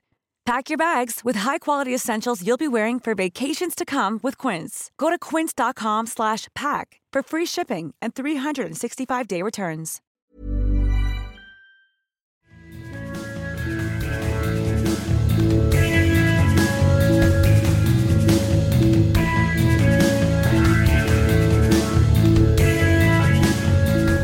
Wolverhampton 1, Chelsea 0. El momento que todos habéis estado esperando, queridos oyentes, cuando habéis visto Gonzalo Carol en la alineación, habéis pensado, uh, vamos a hablar de ese partido del Chelsea. Efectivamente, porque aunque, Gonzalo insista en que no jugó el Chelsea, jugó el Chelsea, o al menos lo intentó, al menos salieron 11 jugadores con la camiseta del Chelsea a, a para enfrentarse a, a los Wolves, a los Lobos de Wolverhampton y en este caso perder eh, de manera humillante una vez más 1-0 solo del equipo de Lopetegui, otro entrenador vasco que ha ganado una Europa League con el Sevilla, esto es todo igual todo el rato y, que en este caso eh, ganaron, ganaron y sin tener que despinarse mucho porque este Chelsea ahora mismo es una absoluta vergüenza de equipo y con Frank Lampard pues para sorpresa de prácticamente nadie ha ido todavía peor en un partido. Sí, así es.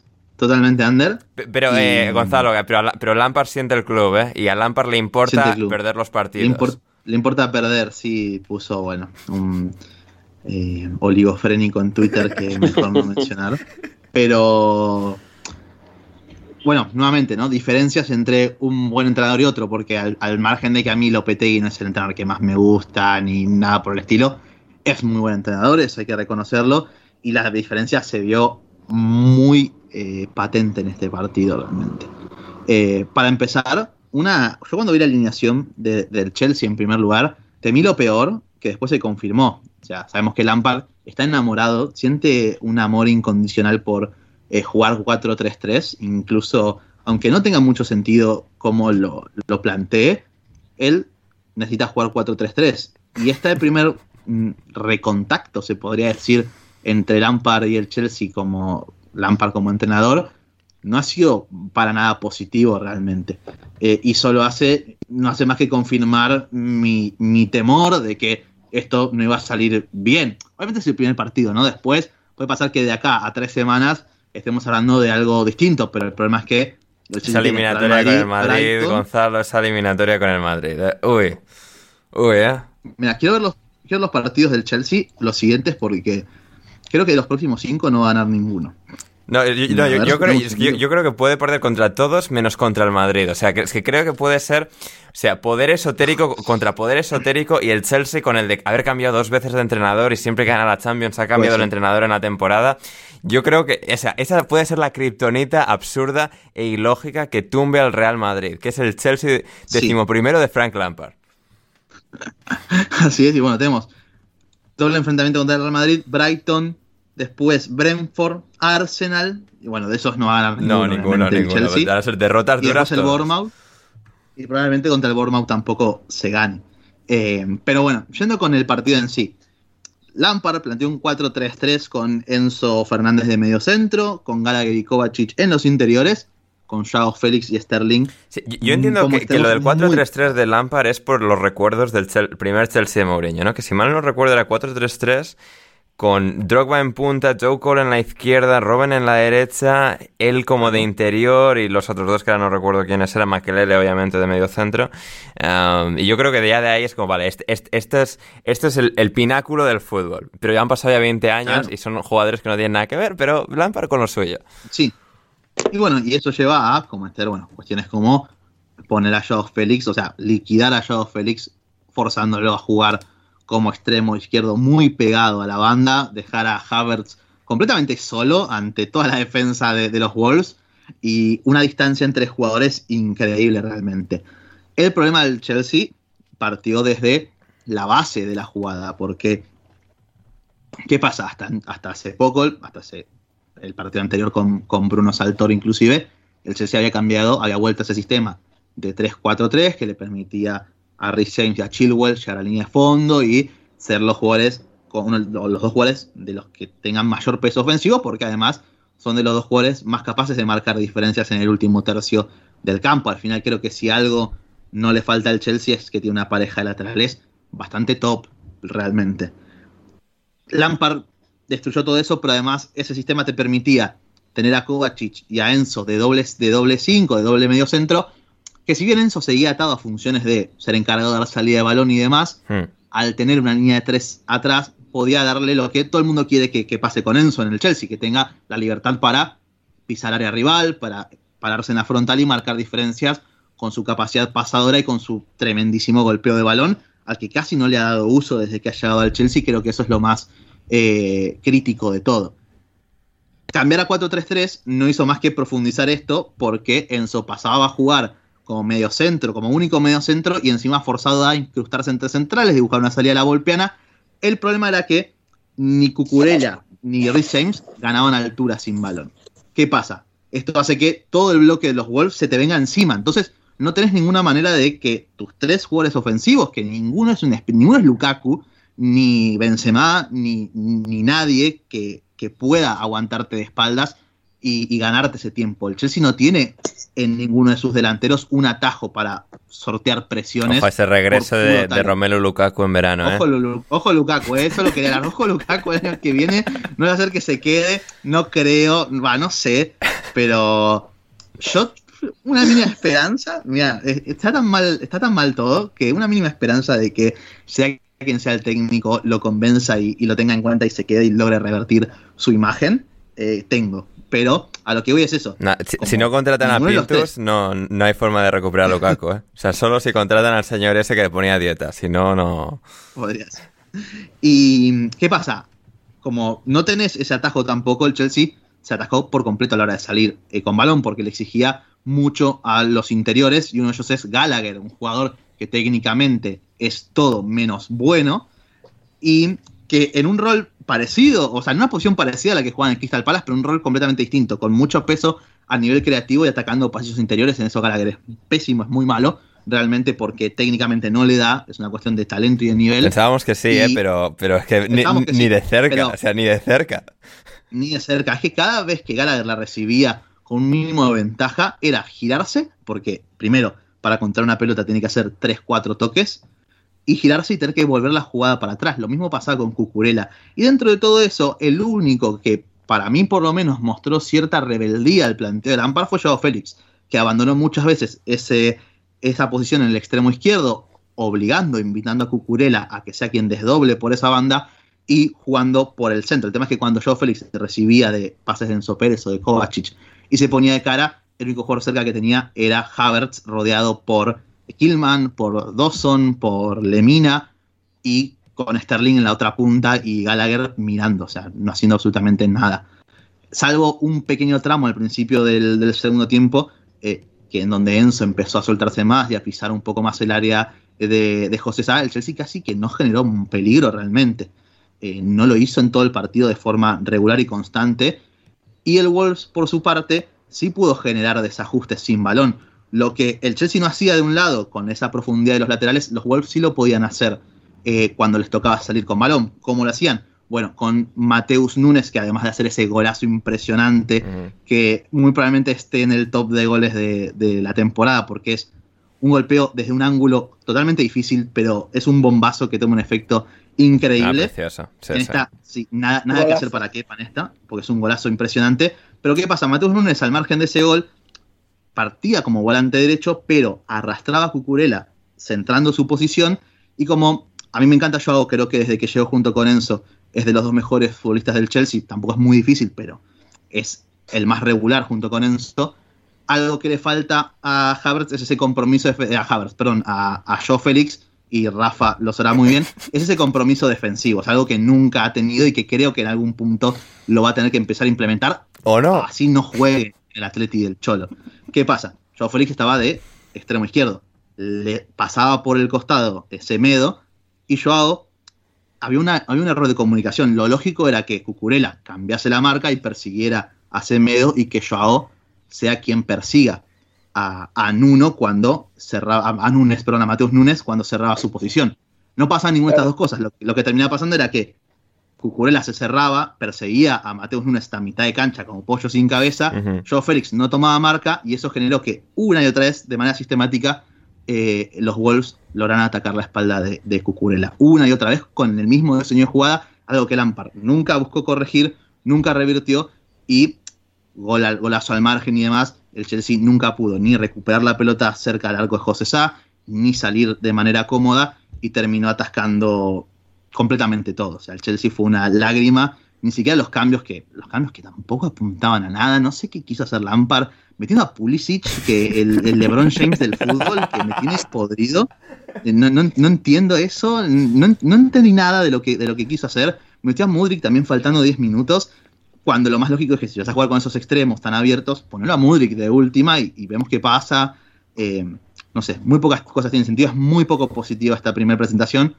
Lo bueno, viendo el vaso medio lleno, es que peor que esto no puede ser. Bueno, Yo confío en que Bueno. Pues, o- ojo, eh. Nunca, nunca, porque ¿eh? ahora viene el Real Madrid y nos comemos cinco, pero confío en que peor que esto no puede ser. Y no sé cuánto le faltará a Thiago Silva para que vuelva, pero si el Chelsea va a empezar a, a jugar de esta manera, es vital que alguien como Thiago regrese, sobre todo no solamente por el talento defensivo que tiene, sino por lo importante que era en salida de balón. Eh, eso se hubiera solucionado mucho con Thiago lo de este partido, pero es que al final fue, fue un desastre del Chelsea de principio a fin y muy poco, sé, muy poco que rescatar realmente. Terrible, absolutamente terrible eh, el Chelsea. Ahí estaba la, la, la disección de Gonzalo. Me imagino a Gonzalo recién despertado en la NUS por la ma- mañana poniéndose el partido, lápiz encima de la oreja, apuntando cosas, llevándose las manos a la cara constantemente por lo que estaba viendo. Y, y luego nos trae aquí todos los detalles eh, técnicos y, y tácticos. Entonces, claro. Podría haberlo hecho más termo. eh, si quieren, digo lo que pienso de Sterling. No, no, Eh, no, no, no, no. No una jugada en la que No, no, no, no, no. Ander lo sabe porque tiene WhatsApp. Gonzalo, no es Ander lo sabe por- porque compartimos varios Ya, grupos ya. de WhatsApp. Hay cosas que, que me gustaría no saber, pero que estoy obligado a saber igualmente. Sí, sí, sí.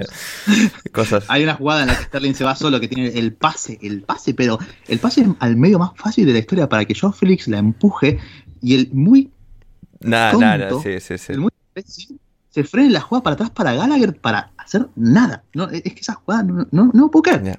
No puedo creer. No. Tienen, son, Gonzalo incrédulo. tienen, no sé cómo decir. Ah, tienen fobia a pegarle al arco, son unos imbéciles. Y Havertz también. A mí Havertz me encanta, pero la poca compostura que tiene un montón de situaciones eh, eh, a, la hora de rematar llega a ser desesperante. Eh. O sea, me encanta todo lo demás de Havertz, eh. pero encima cuando O- estaba o- levantando sea, su nivel, o- ojo Ezequiel, detrás ojo Ezequiel dará invitado a alineación indebida, ¿eh? Ojo. Ojo se queda, eh. No, pero justo cuando Havertz estaba levantando mucho nivel, jugando por detrás de un delantero con- junto con Joao Félix, Lampard lo devuelve a ser delantero centro único rodeado de 20.000 personas. Obvio, si te des a Havertz de único delantero rodeado de 40 jugadores, Dawson va a aparecer Maldini Prime. O sea, va a aparecer Maldini en su mejor momento, va a aparecer Nesta eh, en, en, el do- en los años 2000. Sí. Es, es obvio que sí. Sí, sí, sí. Ah, en fin. Ahí está, ahí está el, el dolor y la angustia de, de Gonzalo. Eh, Leicester 0, Bournemouth 1. Juan Di se alegró mucho, Héctor, de que eh, el Bournemouth acabase marcando el gol, de que Mason aliase y de que el Leicester vaya errante, sin rumbo, em, hacia ninguna parte. Em, bueno, el, el Bournemouth se aprovechó y, y por primera vez este fin de semana Juan Di he pensado, ¿y si, el- y si el Bournemouth no baja? ¿Y bajan todos estos matados? Yo dije que no baja. ¿eh? Ya, tú sí, Gonzalo, pero no te Mm. hicimos caso. Pues yo como estáis hablando y como comparto con mis queridos contertulios, con Rafa y con Gonzalo, eh, sobre todo con Gonzalo, que es el más visceral de lo que estamos aquí. No me digas, no, no, lo- Eh. no lo había notado, ¿eh? Primera noticia. Yo tampoco. Sobre todo porque yo estoy ahí, me base de, de calmante, me acabo de tomar otro después de cenar.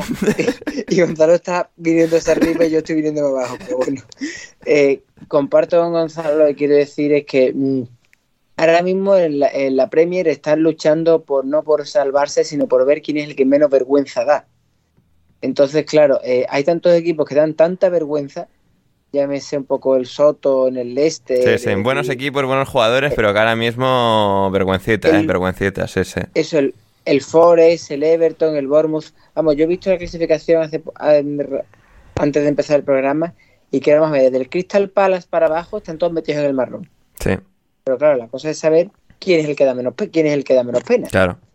Mm, Y el, ahora mismo el Bournemouth, por lo que he visto del otro día con el Leicester, el Leicester es que da mucha pena. Es correcto. porque el, el Leicester ofensivamente eh, lleva, ha estado mucho tiempo encomendándose a eh, la inspiración de James Madison y que apareciera Jamie Vardy a meter la pelotita Uf. y se nos olvida. Eh, eh, es Bueno, tremendo el nivel al que está, pero, o sea, acabadísimo, pero, pero sin, sin retorno ninguno, ¿eh? Da pena verlo. Vardy. Sí, sí. Vardy, o sea, sin escalas además. O sea, un día era un, un genio O sea, era un jugador de 20 goles por temporada y Sí, sí. de Se han, la se apagado las luces, o sea, a una velocidad es como, Dios mío. Uf. Se nos, se nos olvida, o al Leicester se le ha olvidado, que su mejor jugador y su gran estrella esta que tenía en los últimos años, sin, sin contar a, a Madison y a Yuri Tillemans, que sé que es otro que está desaparecido en combate, Ojo, eh. eh, Pues ya lesionó mucho tiempo. También, también. Pero bueno, ha vuelto en Didi, o sea, o bueno, alguien que dice ser en Didi, o sea. Mejor que no vuelva Ndidi, la verdad. alguien ¿eh? que pone en su camiseta en Didi. Sí, No, que no, no es el mismo en Didi, alguien que pone en su camiseta en Didi. sí. Eh, entre eso, el amigo este... mm, Ay, ¿cómo se llama el turco? Eso, Eh, Soyuncu. pero- Chalar Soyuncu. Soyuncu, Ese que quiere fichar el equipo de Rafa. Tremendo, ¿eh? No, no, Siguen, ¿eh? no quiere. Está ya. Para mi desgracia, fichado. Fichado. Apalabrado. Apalabrado, ¿eh? Con Cerezo, con Gilmarín y con el señor agente de, de el que sea. Eso. Bueno, es que, a ver, que, que también en ese club aplauden a, a Savage por, por pegar tres gritos y es más malo que el hambre, o sea. Es horrible, efectivamente. Pues eso se- el, en conclusión, decir que es el Leicester lo encomendó todo a que Bardi siguiera metiendo 20 goles por temporada y no se dando cuenta de que la vida Sí, es un proceso en el que uno va madurando, creciendo y envejeciendo. sí. Y cuando uno tenía 20 años, era capaz de dormir 3 horas por la noche y la feria y la Semana Santa le pasaban por encima de forma residual. Y también, pero Y lo, que me, lo que me 30, parece también, Juan, es que Bardi sigue llevando la misma vida, ¿eh? O sea, yo creo que los Red Bulls se lo sigue pimplando, yo creo que... O sea, va un poco a esa eh, misma velocidad y por lo que eso, sea en el campo ya se ve que no. Pero claro, eso, yo sigo, sigo teniendo el mismo ritmo de, Semana- de, Semana Santa que tenía con 20 años y el cuerpo este año me ha dicho que tengo 30. Ya. Pues si eso me pasa a mí, mm, que yo no, no soy un deportista de élite, no llevo una vida, mm, o intento llevar una vida más o menos sana sin ser deportista de élite, para Bardi, que los Red Bull se los toma de 3 en 3, pues le da lo que le da. Exacto. Y si tu suplente es el amigo que le eche y O tampoco da Patson, para nada, Patson, pues- o sea, el, el Pachón Daca, o sea, el Patón Bauza, el Pachón Daca, pero, o sea, igu- igual de buenos, yo creo que yo creo que Patson Daka, eh, aunque José Alcoba es un fanático de este tipo zambiano, eh, es estos jugadores de la factoría Red Bull que son muy buenos para los- en Red Bull, Sí. los sacas de Red Bull y No, no todos pueden ser la Sadio Mané, del o sea, algunos son Navi Keita. correcto, muy buena, muy buena comparación es esta. Algunos no son de manera, algunos son Navi Keita y es lo que tenemos. Timo Werner apuntaba muchísimas maneras en Red Bull. También. vino al Chelsea, Gonzalo puede hablar maravillas de él y ahora parece que en Red Bull vuelve a carburar. Correcto, correcto. Pero y el que- lo que ya no carbura es el Red Bull de, de Bardi. Y terminamos con el Leeds Pará, y 1. una cosita. A ver, rápido, muy rápido. Única. Que hemos dado mucha turra ya. Primero, eh, no, hay que, mm, hay que darle la derecha por ahora a Rafa con Daniel Iversen. Buen arquero, por ahora. Eh, físicamente me recuerda a. Físicamente, porque además es jorobado, me recuerda a Armani. Es muy parecido físicamente a Armani, pero es idéntico. Eh, a- o sea, Armani, Franco. Armani, el portero de River Plate para, para de River de Plate. River muy Plate. parecido, ¿eh? Y, y después, como el Bor- como Gary O'Neill salve a este Bournemouth, candidato a, a DT de la temporada, porque nadie apostaba Vamos. Sí, sí. nada por él. no, en absoluto. Pero con- con- convirtió a un equipo que se comió nueve goles Mm. eh, en un equipo capaz de competir ante cualquiera. Puede perder después, se pueden perder partidos, obviamente, porque tener algo de calidad les falta, pero eh, la verdad que el trabajo que está haciendo con jugadores como Rodwell, que me gustó mucho el partido que hizo, con Billing, que está teniendo una temporada fantástica, con al final Mefam, Jack Stephens, Lloyd Kelly, de los que no esperas absolutamente nada, bastante sólidos están, sobre todo a la hora de defender el área, e incluso Jefferson Lerma está jugando muy bien. Entonces creo que, que hay que reconocerlo. Y lo último de todo, bueno, esto momento de pegarle a los comentaristas de los partidos. Resulta que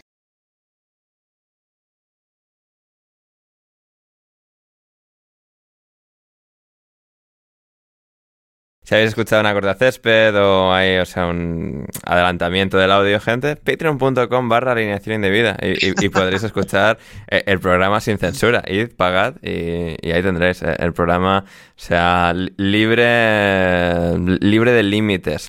Y cerramos con el Leeds Y de posibles demandas. y de posibles demandas, efectivamente. Cerramos con el Leeds 1, Crystal Palace Bueno, 5. te, has dejado, te has dejado alguno, ¿no? ¿De qué? ¿De qué?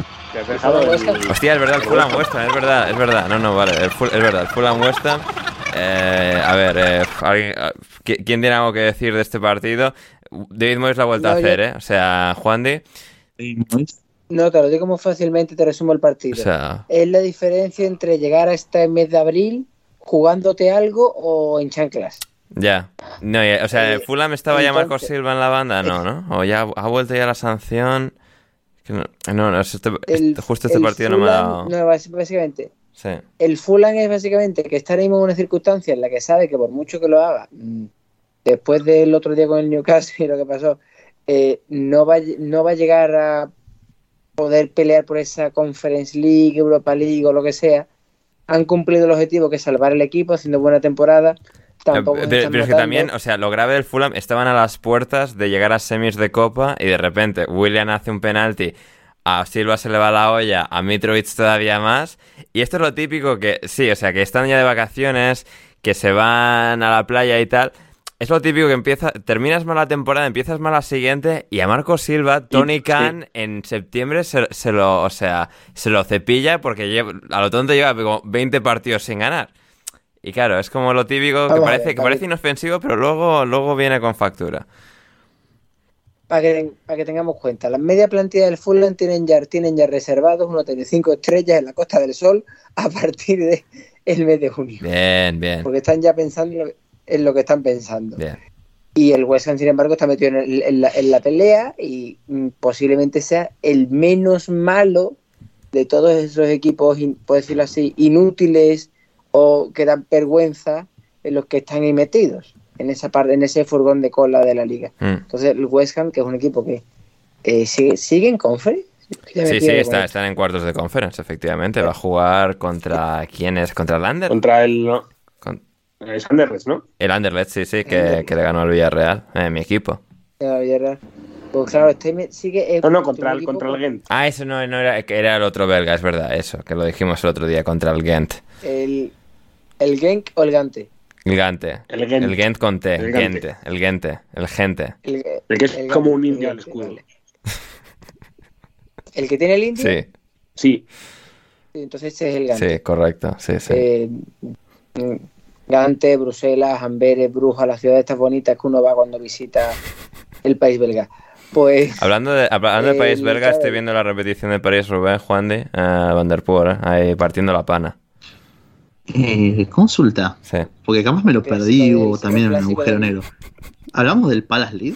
No, es lo que No. nos queda ahora. Ahí va a ser el último partido, luego me he olvidado yo del Fulham West Ham, lo estamos Oye, colando cierto, ahora. Análisis cojonudo, ¿eh? Oyentes como Chepe y tal estarán contentos de. Sí, sí, me gusta hablar de ciclismo, o sea, durante el Fulham West Ham. Sí, sí, nada. Uno hablando de brujas y de Gante, otro de ciclismo, nada, nada. Pues. A ver, Rafa, ¿tú qué tienes para decir de, de este partido? No, yo, yo me quedo con la, con la primera parte, que, que sí me ha gustado lo que ha dicho lo que ha dicho Juan Di, que es evidente que el y se notó mucho en el partido que hay uno jugándose algo y otro jugándose la nada. Sí. Y la Hombre, el West Ham el otro día también se estaba jugando cosas y el Newcastle le metió 5, ¿eh? Pero ahora, luego, una de cal, una de arena, Ya, uno pierde, Newcastle- otro gana y luego David Moyes no se va nunca. el Newcastle también se juega cosas. Y yo creo que la diferencia fundamental entre el West Ham hoy y el West Ham frente al Newcastle, eh, defensivamente estuvieron mucho. Es que, claro, estar peor que el día del Newcastle Sí. mm, era difícil, difícil. pero la pareja de Zuma y Ogbona, que Ogbona este año está un poco. Bueno, no voy a decir defenestrado, pero que es prácticamente el que menos mm, presente estaba teniendo. Y, y Ogbona estuvo muy, muy bien. ¿eh? Y incluso Kufal, que está, que está aparente en la jugada del gol, que yo a Kufal este año le he dado mucho porque me parece que es un jugador que no tiene nivel. Creo que mm, estuvieron más al nivel de hace un año o dos años que al de este año, dentro de que los de arriba siguen estando mal. O sea, Ings no, no termina de carburar y Antonio tampoco. Entonces, pues veremos si eso no va a ser un problema de cara al. Es verdad que el West Ham tiene un partido menos también, ¿eh? O sea, que el West Ham es un poco el que, aparte de que estoy de acuerdo con Juan y de que me parece que es el que juega un poco mejor de todos los de abajo o el que tiene más cosas también, es el que mm, a priori tiene un poco de ventaja pero tiene un partido menos. Efectivamente, y terminamos con el Leeds 1, Crystal Palace 5, em, partido inverosímil, sin sentido, y que el Crystal Palace de, de, de Roy Hodgson, eh, en el que se ha exhibido, o sea, de pe a pa, bueno, en la segunda parte, y ha absolutamente destruido al Leeds. Phil Hay, periodista del Leeds de The Athletic, em, decía que o sea, ha sido las partes de fútbol, una segunda parte de fútbol más absurdas e incomprensibles que, que, se han visto en mucho tiempo. Y es totalmente así, una implosión eh, sin ninguna clase de, lógica por parte de, del Leeds que ha sido destruido por el Crystal Palace. Y obviamente han aparecido todos con las facturas de la, de la semana pasada en el que, bueno, se le di cera al Crystal Palace de Roy Hodgson y, y bastante. Y Jack Ryan decía para todos desde alineación indebida se le pedirán disculpas a Sir Roy Hodgson, Esteban Cruz para Ander después de la masterclass de Roy Godson. Hoy se confirma el Hodgson mucho mejor que Patrick Vieira. Drupi, es coincidencia que domingo de Pascuas el fútbol revivió con Ray Hodgson y finalmente Alejandro se puede considerar... Eh, no, y nos decía... No, Alejandro nos decía también sobre este partido... Tenía que apuntado lo que nos decía del partido del Liverpool, que nos decía Alejandro. Se puede... Eh, no, hoy arrancó la Hodgsoneta. Son muchas, muchas cosas la gente. No, o sea, yo me lo tengo merecido. O sea, rajé mucho del Crystal Palace de Roy Hodgson la semana pasada. Y aquí están. A ver, yo esto ya avisé, ¿eh? también lo digo. Es decir, quitan a Viera, ponen a este, que o sea, que viene con el calendario, pero facilísimo. Y ahora, o sea, va a empezar a sumar victorias, exhibiciones. Y bueno, yo mantengo que esto Viera también lo habría hecho, pero quizás no tan bien. Y, hay, algo en, la voz, en la sabiduría de Roy Hodgson que ha hecho a este equipo ganar. ¿Alguien tiene algún comentario breve y rápido o eh, pasamos rápido? Yo creo que mm, lo que hace Hodgson es da ternura. Ternura. Para mí. Sí.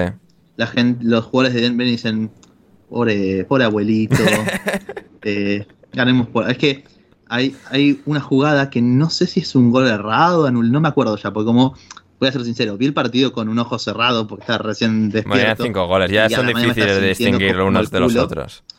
Pero no sé si fue, no, porque fue en algo malo, entre comillas. No sé si fue cuando, cuando es un gol errado de uno de los jugadores o, o pasa algo que enfocan y está Roy Hodgson con las manos en los bolsillos y con unos anteojos, pero que que le hacen los ojos, eh, que le agrandan, que es como si tuviera dos lupas en vez de anteojos.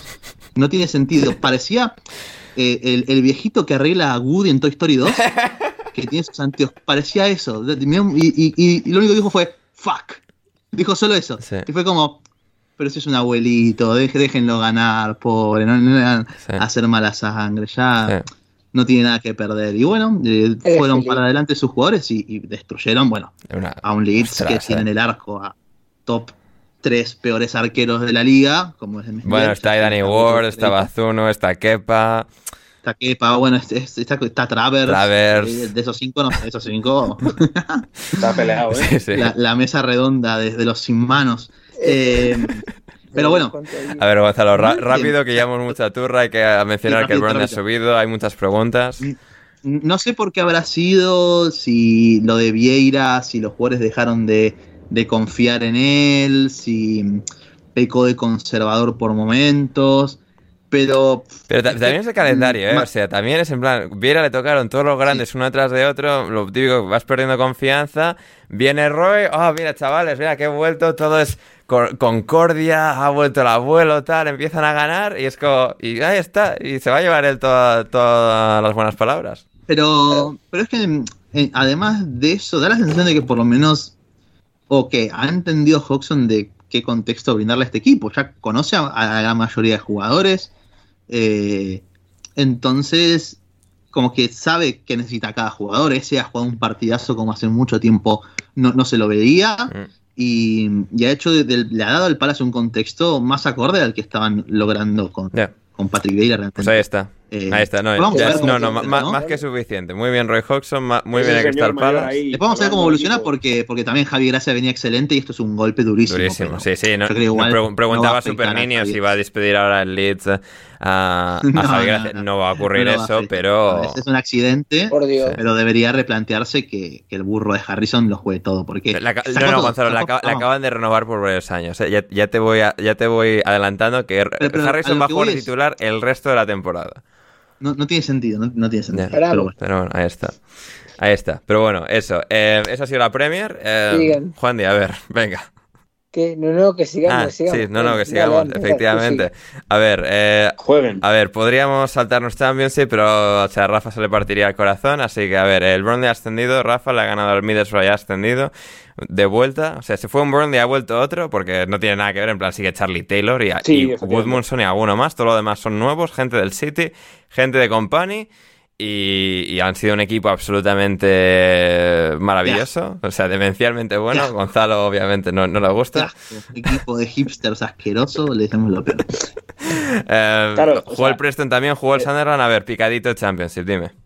Sí, no, súper picadísimo. Mira, que solo quería contar tres cosas, porque hay una que empezó la tarde bien, que siempre le hemos pegado mucho a, a Jordan Hugill, y le metió tres goles, uno de ellos anulado al West Bromwich. Recordemos que había estado cedido en el West Bromwich el año pasado, que metió como un gol en 30 partidos, una cosa así, y hoy le metió. Y eso era un partido importante porque el West Bromwich está a ver si llega a playoff y ahora se le ha complicado un poquito, y para el Rotherham era importante de cara a salir del, salir del aprieto.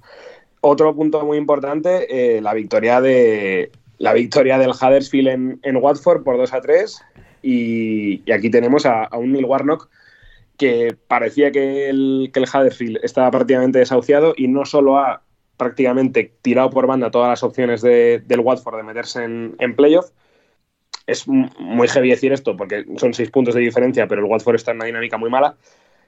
Pero el tema es que eh, se juega Championship mañana porque el lunes de Pascua se juega. Aquí en Championship se ha jugado el viernes de Viernes Santo y el lunes de Pascua.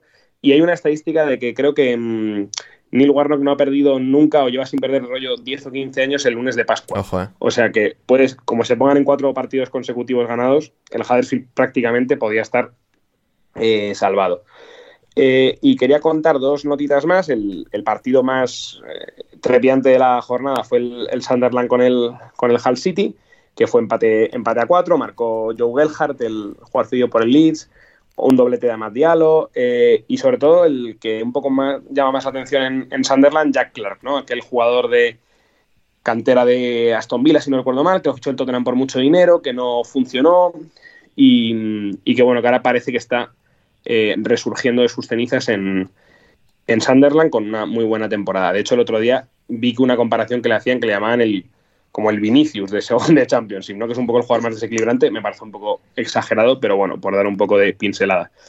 Eh, el Cardiff le ganó 3-1 al Blackpool y el Blackpool ha despedido a Mick McCarthy y se va para League One ya para Pero despedir ya para qué, o sea, pero, o sea, despido sobre despido, o sea, como por hacer algo. Es un poco la, la, la mítica de estas alturas de la temporada que no es despido, es un poco de acuerdo, no sé qué. Bueno, Ya, en fin, sí, que se lo han cepillado. Sí.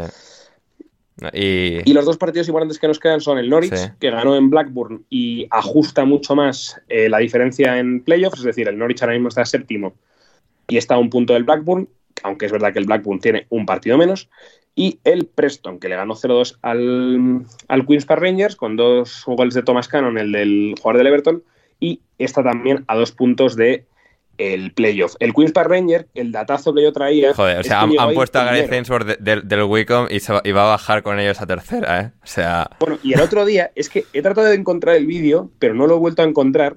El otro día Gareth Ainsworth llevó a unos notas, eh, como de estos de Nueva Zelanda, a hacerles unas jacas. ah, es verdad, sí, sí, sí, sí, sí, sí, sí, Y teníais que ver el careto de la peña en el vestuario. En plan, tú, tú, que llegamos, que llegamos, que estábamos segundos y estamos ahora mismo antepenúltimos, un punto por encima del descenso. O sea que mm, déjate de gilipolleces y vamos a entrenar. Eh, y lo que te digo, yo vi el partido del Preston y el Park Ranger es posiblemente ahora mismo me recuerda mucho al Leicester. O sea, tiene muchas cosas, un Ilias y demás y tal, pero es un, es un equipo muerto. Es un equipo muerto. O sea, que huele a, huele a League One que echa para atrás. Y el otro que está ahí en esa guerra, porque yo creo que Blackpool y Wigan están descendidos, la pelea va a estar entre Cardiff, Huddersfield y tal, Queen's Park Rangers y Reading, que el Reading pues empató a uno con un gol de Andy Carroll y que eh, Andy Carroll encima al final se, se encaró con la grada, como diciendo, oye, a mí dejar de echarme mierda, que yo soy el... Desgraciadamente, para que veamos cómo está el Reading, es últimamente el máximo goleador del equipo. O sea que mm, el trabajo de Tom Ince, la verdad que es eh, Paul, Paul. preocupante. Paul. Así que, eh, de Polis, perdón. Sí. Así que ese es un poco el, el repaso. Bien, bien, eh, espectacular, de categoría. Eh, porque están así, hay Rotherham, Cardiff, Huddersfield, eh, Queen's Park Rangers. Eh, sí, sí, Reading. O sea, está Neil Warnock rodeado de tres de sus ex equipos. O sea, el Rotherham, el Cardiff, el Queen's Park Rangers. Y, Sí. y está ahí con el Huddersfield y el Reading. ahí. Va a hundir a uno de los suyos. Sí, sí, sí. A no ser que sea el Reading. Entonces ahí sí que se, se van lo- los otros y no ninguno tranquilo. de, eh, del grupo. Pues eso, eso ha sido Championship en National League hoy lunes, que es cuando estaréis la mayoría escuchando esto, se va a jugar Notts County Wrexham, si no me equivoco, Rafa, en campo del Notts County. Y, En campo del Notts County. sí. y eh, los dos años... No, miento, en campo del, del Bueno, West Ham, campo del Wrexham, con todas las cámaras del documental encima. eh, 100 puntos ya tienen cada uno, están empatados, que a falta de que son 4 o 6... Es que el tema es que el, el Wrexham es que tiene eh, un partido menos que el Notts Sí. County, pero el otro día la liaron y perdieron con el, con el Halifax 3-1, Bien. mientras el, el Notts County ganó 3-0. Entonces, em, ¿Y cu- ¿Cuántos partidos, Eso, le que- a o sea, cuántas jornadas son en, en National League? ¿el que perdón? ¿Cuántas jornadas son en National League? En National League son 24, o sea que igual que Championship, son 46. Vale, bien, pues eso. Pues O van a sea, quedar... al Notts County le quedan 4 Sí. y al Wrexham 5. Vale, bien, bien. Pues a- ahí está. Los dos están en 100 puntos. El que gana seguramente ascienda y el otro se va a tener que ir a jugar el playoff de Y en- ascenso, porque solo Y asciende en uno. récords de locos, ¿eh? Llevan los dos 106 goles a favor Sí. y el Notts County lleva 36 en contra y el Wrexham 39. O sea, unas diferencias de, Sí. de más 70 y de más 67. Qué maravilla. O sea, que Nuestros equipos, madre mía. Magnífico. Sí, sí. Pues ahí lo, lo contaremos en el programa del jueves, patreon.com. Y antes ya de marcharnos, ronda relámpago de preguntas. Pero ya no, mucho no nos vamos a detener en las preguntas, gente que ya que hemos estado dando mucha turra, con gente a la que le gusta hablar en el día de hoy, Rafa, Juan de y Gonzalo. Em, a ver, mucho texto. Sí, dice, nos dice el bueno de Quique. Para todo el panel, opinión de rodillazo en la huevada de un árbitro a un jugador en un partido de la, de la Liga Mexicana. Esto nos lo dejó la semana pasada, pero eh, se me olvidó sacarla, la sacamos esta semana. Encima que ha habido, y no lo hemos comentado antes, lío en Anfield con, un- con el linier que le ha que le dado un codazo, le ha soltado el brazo a Andy Robertson, es como, vale, este señor, bueno, sa- saluden a este señor que no le vamos a volver a ver el pelo en la vida, eh, cerca de un partido de la Premier League, bueno, lo que tiene, eres un árbitro, haces como un conato de agresión a un jugador, pues el jugador por lo menos es una superestrella como Mitrovic, que vale, le caen ocho partidos, pero le volveremos a ver después. El árbitro seguramente no, es una pena, pero bueno, ahí, ahí está. No, seguro, pues no tenía que soltado el brazo, cosas que pasan. Eh, a ver, de... Eso pasa por tener árbitros fuertes. Claro. Si los árbitros fueran como en los 80 gordos y tal, pues se encararían. No se vienen tan arriba. A ver, de- del rodillazo del rodillazo a, al pubis en la Liga Mexicana. Pues. Lo tenían que mandar al hospital al árbitro. Correcto. Muy bien. Yo creo que no es intencionado, ¿eh? Creo que como que quiere andar Ya. y se choca. Puede ser. Ya. Pues Sí, sí. Ya, pero. Pero aún así, Ahora la, la, la- la- la- el Como jugadorcito este. Gueye que no quiere pisar. El jugadorcito a- este, te, a- te tirás, ¿qué, qué, qué va a se tira el, el jugador? ¿Qué, ¿Qué va a hacer? Sí. ¿Se va a autoexpulsar el árbitro, pelotudo? Habla piña. Habla piña. Mandalo al hospital, listo. Y se está. Ya. Sí, sí, pues no, claro, ¿no? es lo gracioso. Claro, ¿Qué- es lo gracioso. O sea, está tan acostumbrado a, uy, noto el contacto, voy a tirarme para que el árbitro lo expulse. Claro, pues ha sido el árbitro, o sea, es claro, no a nadie. tremendo. ¿eh? Vale, pondré el link en la descripción porque es maravilloso el vídeo que nos pasaba Kike. Eh, Esteban García, para Rafa, ¿opinión de que eh, en Argentina exista un club con el nombre Defensa y Justicia? Creo que hemos hablado alguna vez de, de eso. A mí, me, a mí me gusta mucho que haya un, Sí. un equipo, que además con esos colores tan estridentes que juega Defensa y Justicia, que es verde y amarillo, Sí. em, que, que- que eso, que su, su nombre sean pues los principios fundamentales, ¿no? Pues la defensa y la justicia, como todo buen como todo buen Estado de Derecho. Efectivamente. Eh, para Juan, de huevos de Pascua con o, si- o si- o- perdón, con o sin confites. Eh, he de decirte, querido Esteban, que aquí en el sur del. Bueno, el África española, como dice el bueno de Jan, Sí. eh, no tenemos la costumbre de los huevos de Pascua. Sí, eh, Juan, no- a, ti, no, a ti no te pasa, es que vi un vídeo hace una semana y tal de, o sea, así meme en plan eh, eh, Semana Santa, Pascuas en Estados Unidos, que es como niños y conejos y, y huevos de chocolate y luego eh, España es el KKK con, o sea, el KKK, el Ku Klux Klan con todos los disfraces y tal. Y... Ah. Mira, si, si vais al chat, al chat interno de la llamada de Skype, vais a ver lo que estuve haciendo yo, sí, lo he porque visto. eso yo, Sí, sí. durante la, dura- en la tarde de ayer, entre las cuatro y media y la una de la mañana. Ya, ya, tremendo. Esto en Estados Unidos no lo enseñaré, ¿eh? para que la gente no, no, se, no se asuste y piense que eres un... Pero habrá que enseñarlo antes para que aprendan, que son unos incultos. ya, hazlo tú, Rafa, yo no tengo tiempo. Y lo que hacemos nosotros es eso, comer pestiños, torrijas y galletas rellenas, pero huevo de Pascua. Bien, bien. Eh, a ver, ¿qué más tenemos? ¿Qué más tenemos? Balance de mi visita al Reino Unido. Lo voy a dejar otra vez para el siguiente programa porque es que vamos ya, o sea, súper cargados de cosas, pero en el siguiente, en el siguiente... Ya, eh, igual hacemos un programa Under en Reino Unido y doy ahí la chapa ininterrumpidamente durante el rato, pero no, o sea, balance buenísimo, buenísimo, o sea, tuve el placer de conocer en persona por primera vez barra desvirtualizar a 17 personas. O sea, el tiempo... Ahí va. Sí, sí, a ti no te lo dije, pensaba, pensaba que a ti te lo O 17. sea, no me hayas hecho el sumatorio, Sí, sí. me habías ido diciendo gente. Gente, sí, sí. No, a ti, mira, justo no te- 17 personas. Eh, Cinco días conseguí clavar a 17 personas entre los cinco días. Y... A tres y medio al día. Sí, sí, o sea, absolutamente espectacular. Eh, no, muchísima gente maravillosa. Patri, Cristian, Manu, eh, Miles, Ben Hayward, Pablo Montaño, también, toda la, la gente del podcast. Bueno, y, el, y el más Y importante. el más ¿no? importante de Duncan todos, Alexander. Don Duncan Alexander, efectivamente. Por un tío de, de absoluta categoría, eh, de puta madre Duncan. Y John McKenzie también, de, Tifo, barra de Athletic, James Richardson, James Horncastle también, o sea, muchísima, muchísima gente. Así que no, todos eh, encantadores y, fantásticos. A ver, ¿qué más? ¿Qué más? Para, ah, ah, ah, para Juan y top 3 de figuras de madera que, que sacaron a pasear en Semana Santa. Joder. Eh, vale, pues voy a tirar por las mías. Eh, el top 1 es nuestro Padre Jesús de la Redención en el Oso de Judas, que sale el, el lunes santo, es con la que estoy yo ahí Ajá, sujetando la foto que os he pasado. bien, El que sale detrás así borroso. bien.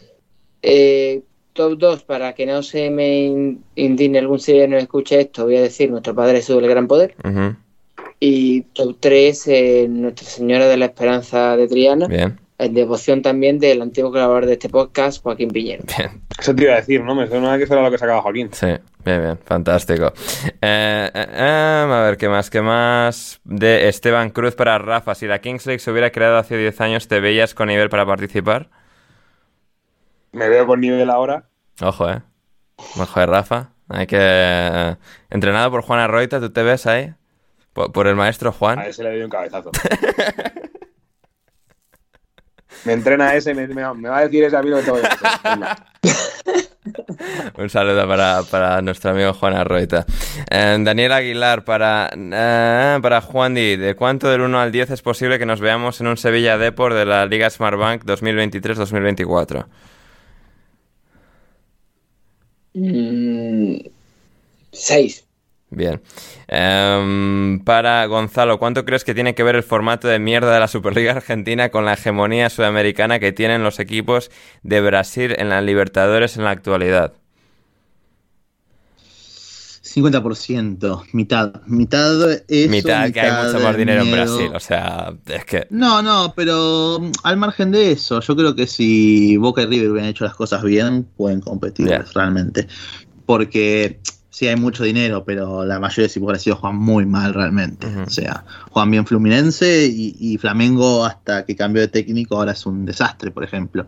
Pero lo de la organización es pésimo porque además son 30 equipos, más plata que repartir entre, entre toda esa gente y baja el nivel Sí. más equipos de mierda. O sea, vos ves, te digo, ¿no? Les digo a ustedes, chicos. Hoy juegan, te me estoy inventando, ¿no? Barracas con Barracas Central contra Sarmiento de Junín. ¿Ustedes creen que eso es de primera división? no, pero evidentemente lo es. Pero lo es. Sé, lo es. Sí. Ese es el tema. Sí. Ese es el problema. Eh, Arsenal de Sarandí contra. pf, qué sé yo, ni sé quién está en primera ahora. Mm, Ojo, eh. Y... Por, por lo que me importa el torneo local, Sí, ¿eh? sí. Que- O sea, Gonzalo ve los partidos de River, eh. No sabe ni contra quién juega. Sí, ve- veo los de River y me voy enterando quién está en primera a medida que a medida que avanzan los partidos, básicamente. Bien, bien. Y Instituto de Córdoba. O- Otro equipazo, otro equipazo. Para mí pregunta Daniel Aguilar, Ander, equipo favorito de la antigua Yugoslavia. Muchos, ¿eh? He ido a mirar como una de las últimas temporadas que hubo Liga Yugoslava. Y a ver, o sea, hay una cantidad aquí de, equipos de, fantasía. O sea, equipos, en plan, el antepenúltimo fue a la Intertoto. El, el Osijek en el año 90 fue a la Intertoto. A ver, hay buenos equipos, ¿eh? La Voivodina, el Sarajevo, el Borak Banja Luka. Pero, no sé, a ver, yo siempre he sido muy de los Dinamos, Dinamo de Zagreb y tal, pero como últimamente, hoy en día ya es como, vale, el amo y señor de la Liga Croata, vamos a decir el Cervena Zvezda, eh, el Estrella Roja de, de Belgrado y, y, para adelante. el Cervena Zvezda. ¿Cómo se nota que ha sido saber empatar? Correcto, ¿eh? sí, sí, sí. O sea, aquí sa- sabemos cómo se dicen los nombres. Y eso, diría que ese. Y la última de Lobato, Gonzalo. eh, ¿Qué opinamos del fichaje de Jay White por AEW? Celebramos. O sea, sí, sí y sí. Sí, obvio. O sea, sí, totalmente. Eh, hay que ver qué hace Tony. Sí. Como sabemos cuando tiene este overbooking de. Hay, hay mucha gente, pero de o sea, Jay. White es el segundo mejor hablador en la actualidad, como bueno, con Punk lesionado, o sea, detrás de MJF. Jay White es, o sea, un absoluto crack y, y le vamos a disfrutar Ah, en la me- compañía me buena. extrañaría que no me extrañaría que no, no sea parte de la órbita por el, el AEW Championship o títulos importantes, ¿no? A lo sumo un reinado de TNT para empezar, pero después Mm. eh, me extrañaría que su carrera no sea buena en AEW realmente. Así que lo celebramos. Lo celebramos. Seguramente Lobato no, No, pero no, la opinión de Lobato nos importa lo mismo que la de Ferrus. O menos todavía, o menos todavía. eh, porque la opinión de Lobato en wrestling es siempre No. incorrecta. Es siempre incorrecta. No, pero a mí me importa más la de Lobato que la de Ferrus. Nah, pero en wrestling no sé, siempre es incorrecta. Así que, pero. Eso sí, eso sí, es lo único Sí. en realidad. Y con esto llegamos ya al final, dos horas del programa. Nos vamos hoy eh, de alineación indebida. Rafa, la Atlética ha hecho, estaba ahí con el rayo. Um, ¿Lo has estado viviendo? Ha ganado Ganado. eh, 1-2 Bien, bien, bien, bien por el Atleti. con goles de Nahuel y de Mario Hermoso. Si es que es un, esto es un equipo eh, y lo demás son cuentos. Efectivamente, efectivamente el Atleti es un, es un equipo. Yo le tenía fe a Mario Hermoso y, me- y se me rían con- y se rían de mí. Se reían de Rafa. Nosotros no, nosotros no, como el equipo que somos en alineación indebida. Volvemos el jueves. Eh, Gonzalo puede que esté, puede que no. Me confirma mañana. Y bueno, ten- Loren vuelve. eh, estará José Pérez. Buen programa para la Champions. Y estaremos aquí en patreon.com barra alineación indebida el programa completo. Pero por hoy no, nos vamos. Suscribíos ahí en todas partes y haced que, que el programa llegue a más gente. Que podamos llegar mucho más y más alto. Eh, Juan Di, gracias. Eh, gracias a ti, Ander, por querer contar conmigo, no estar en, en bajas circunstancias Y físicas. medio drogado, ¿eh? Que suena ya que el, calmante te está, está ahí, ¿eh? Hombre, me he tomado, me he tomado tres días de panes en, Joder, la, este automedicándose, la- Dios mío. desde las 10 de la mañana que me he levantado, me he tomado tres días de panes. Lo raro es que estoy despierto todavía. Gracias, Gonzalo. Ah, Gracias a ustedes, chicos. Eh, como siempre, un placer acompañarlos nuevamente. Esperemos que el fin de semana que viene el Chelsea juegue así. Bueno, puedo, puedo hablar de mi equipo, que es lo que me gusta también. Efectivamente. Gracias, Rafa. A ti, Ander, a, a Gonzalo y a Juan Di, y evidentemente a, a toda la queridísima audiencia que llega hasta el final de estas dos horas picadísimas de, de desgrane de Premier y, y demás variedades. Así que nada, un abrazo y nos seguimos escuchando. Efectivamente, volvemos eh, el jueves seguro con programa intersemanal, toda la Champions la, la analizaremos y de nuevo el próximo lunes con una nueva jornada de la Premier League que está que arde, que todo está por decidir y que aquí lo contaremos en alineación indebida. Y hasta que nos volvamos a reencontrar el jueves y después el lunes, pasadlo bien.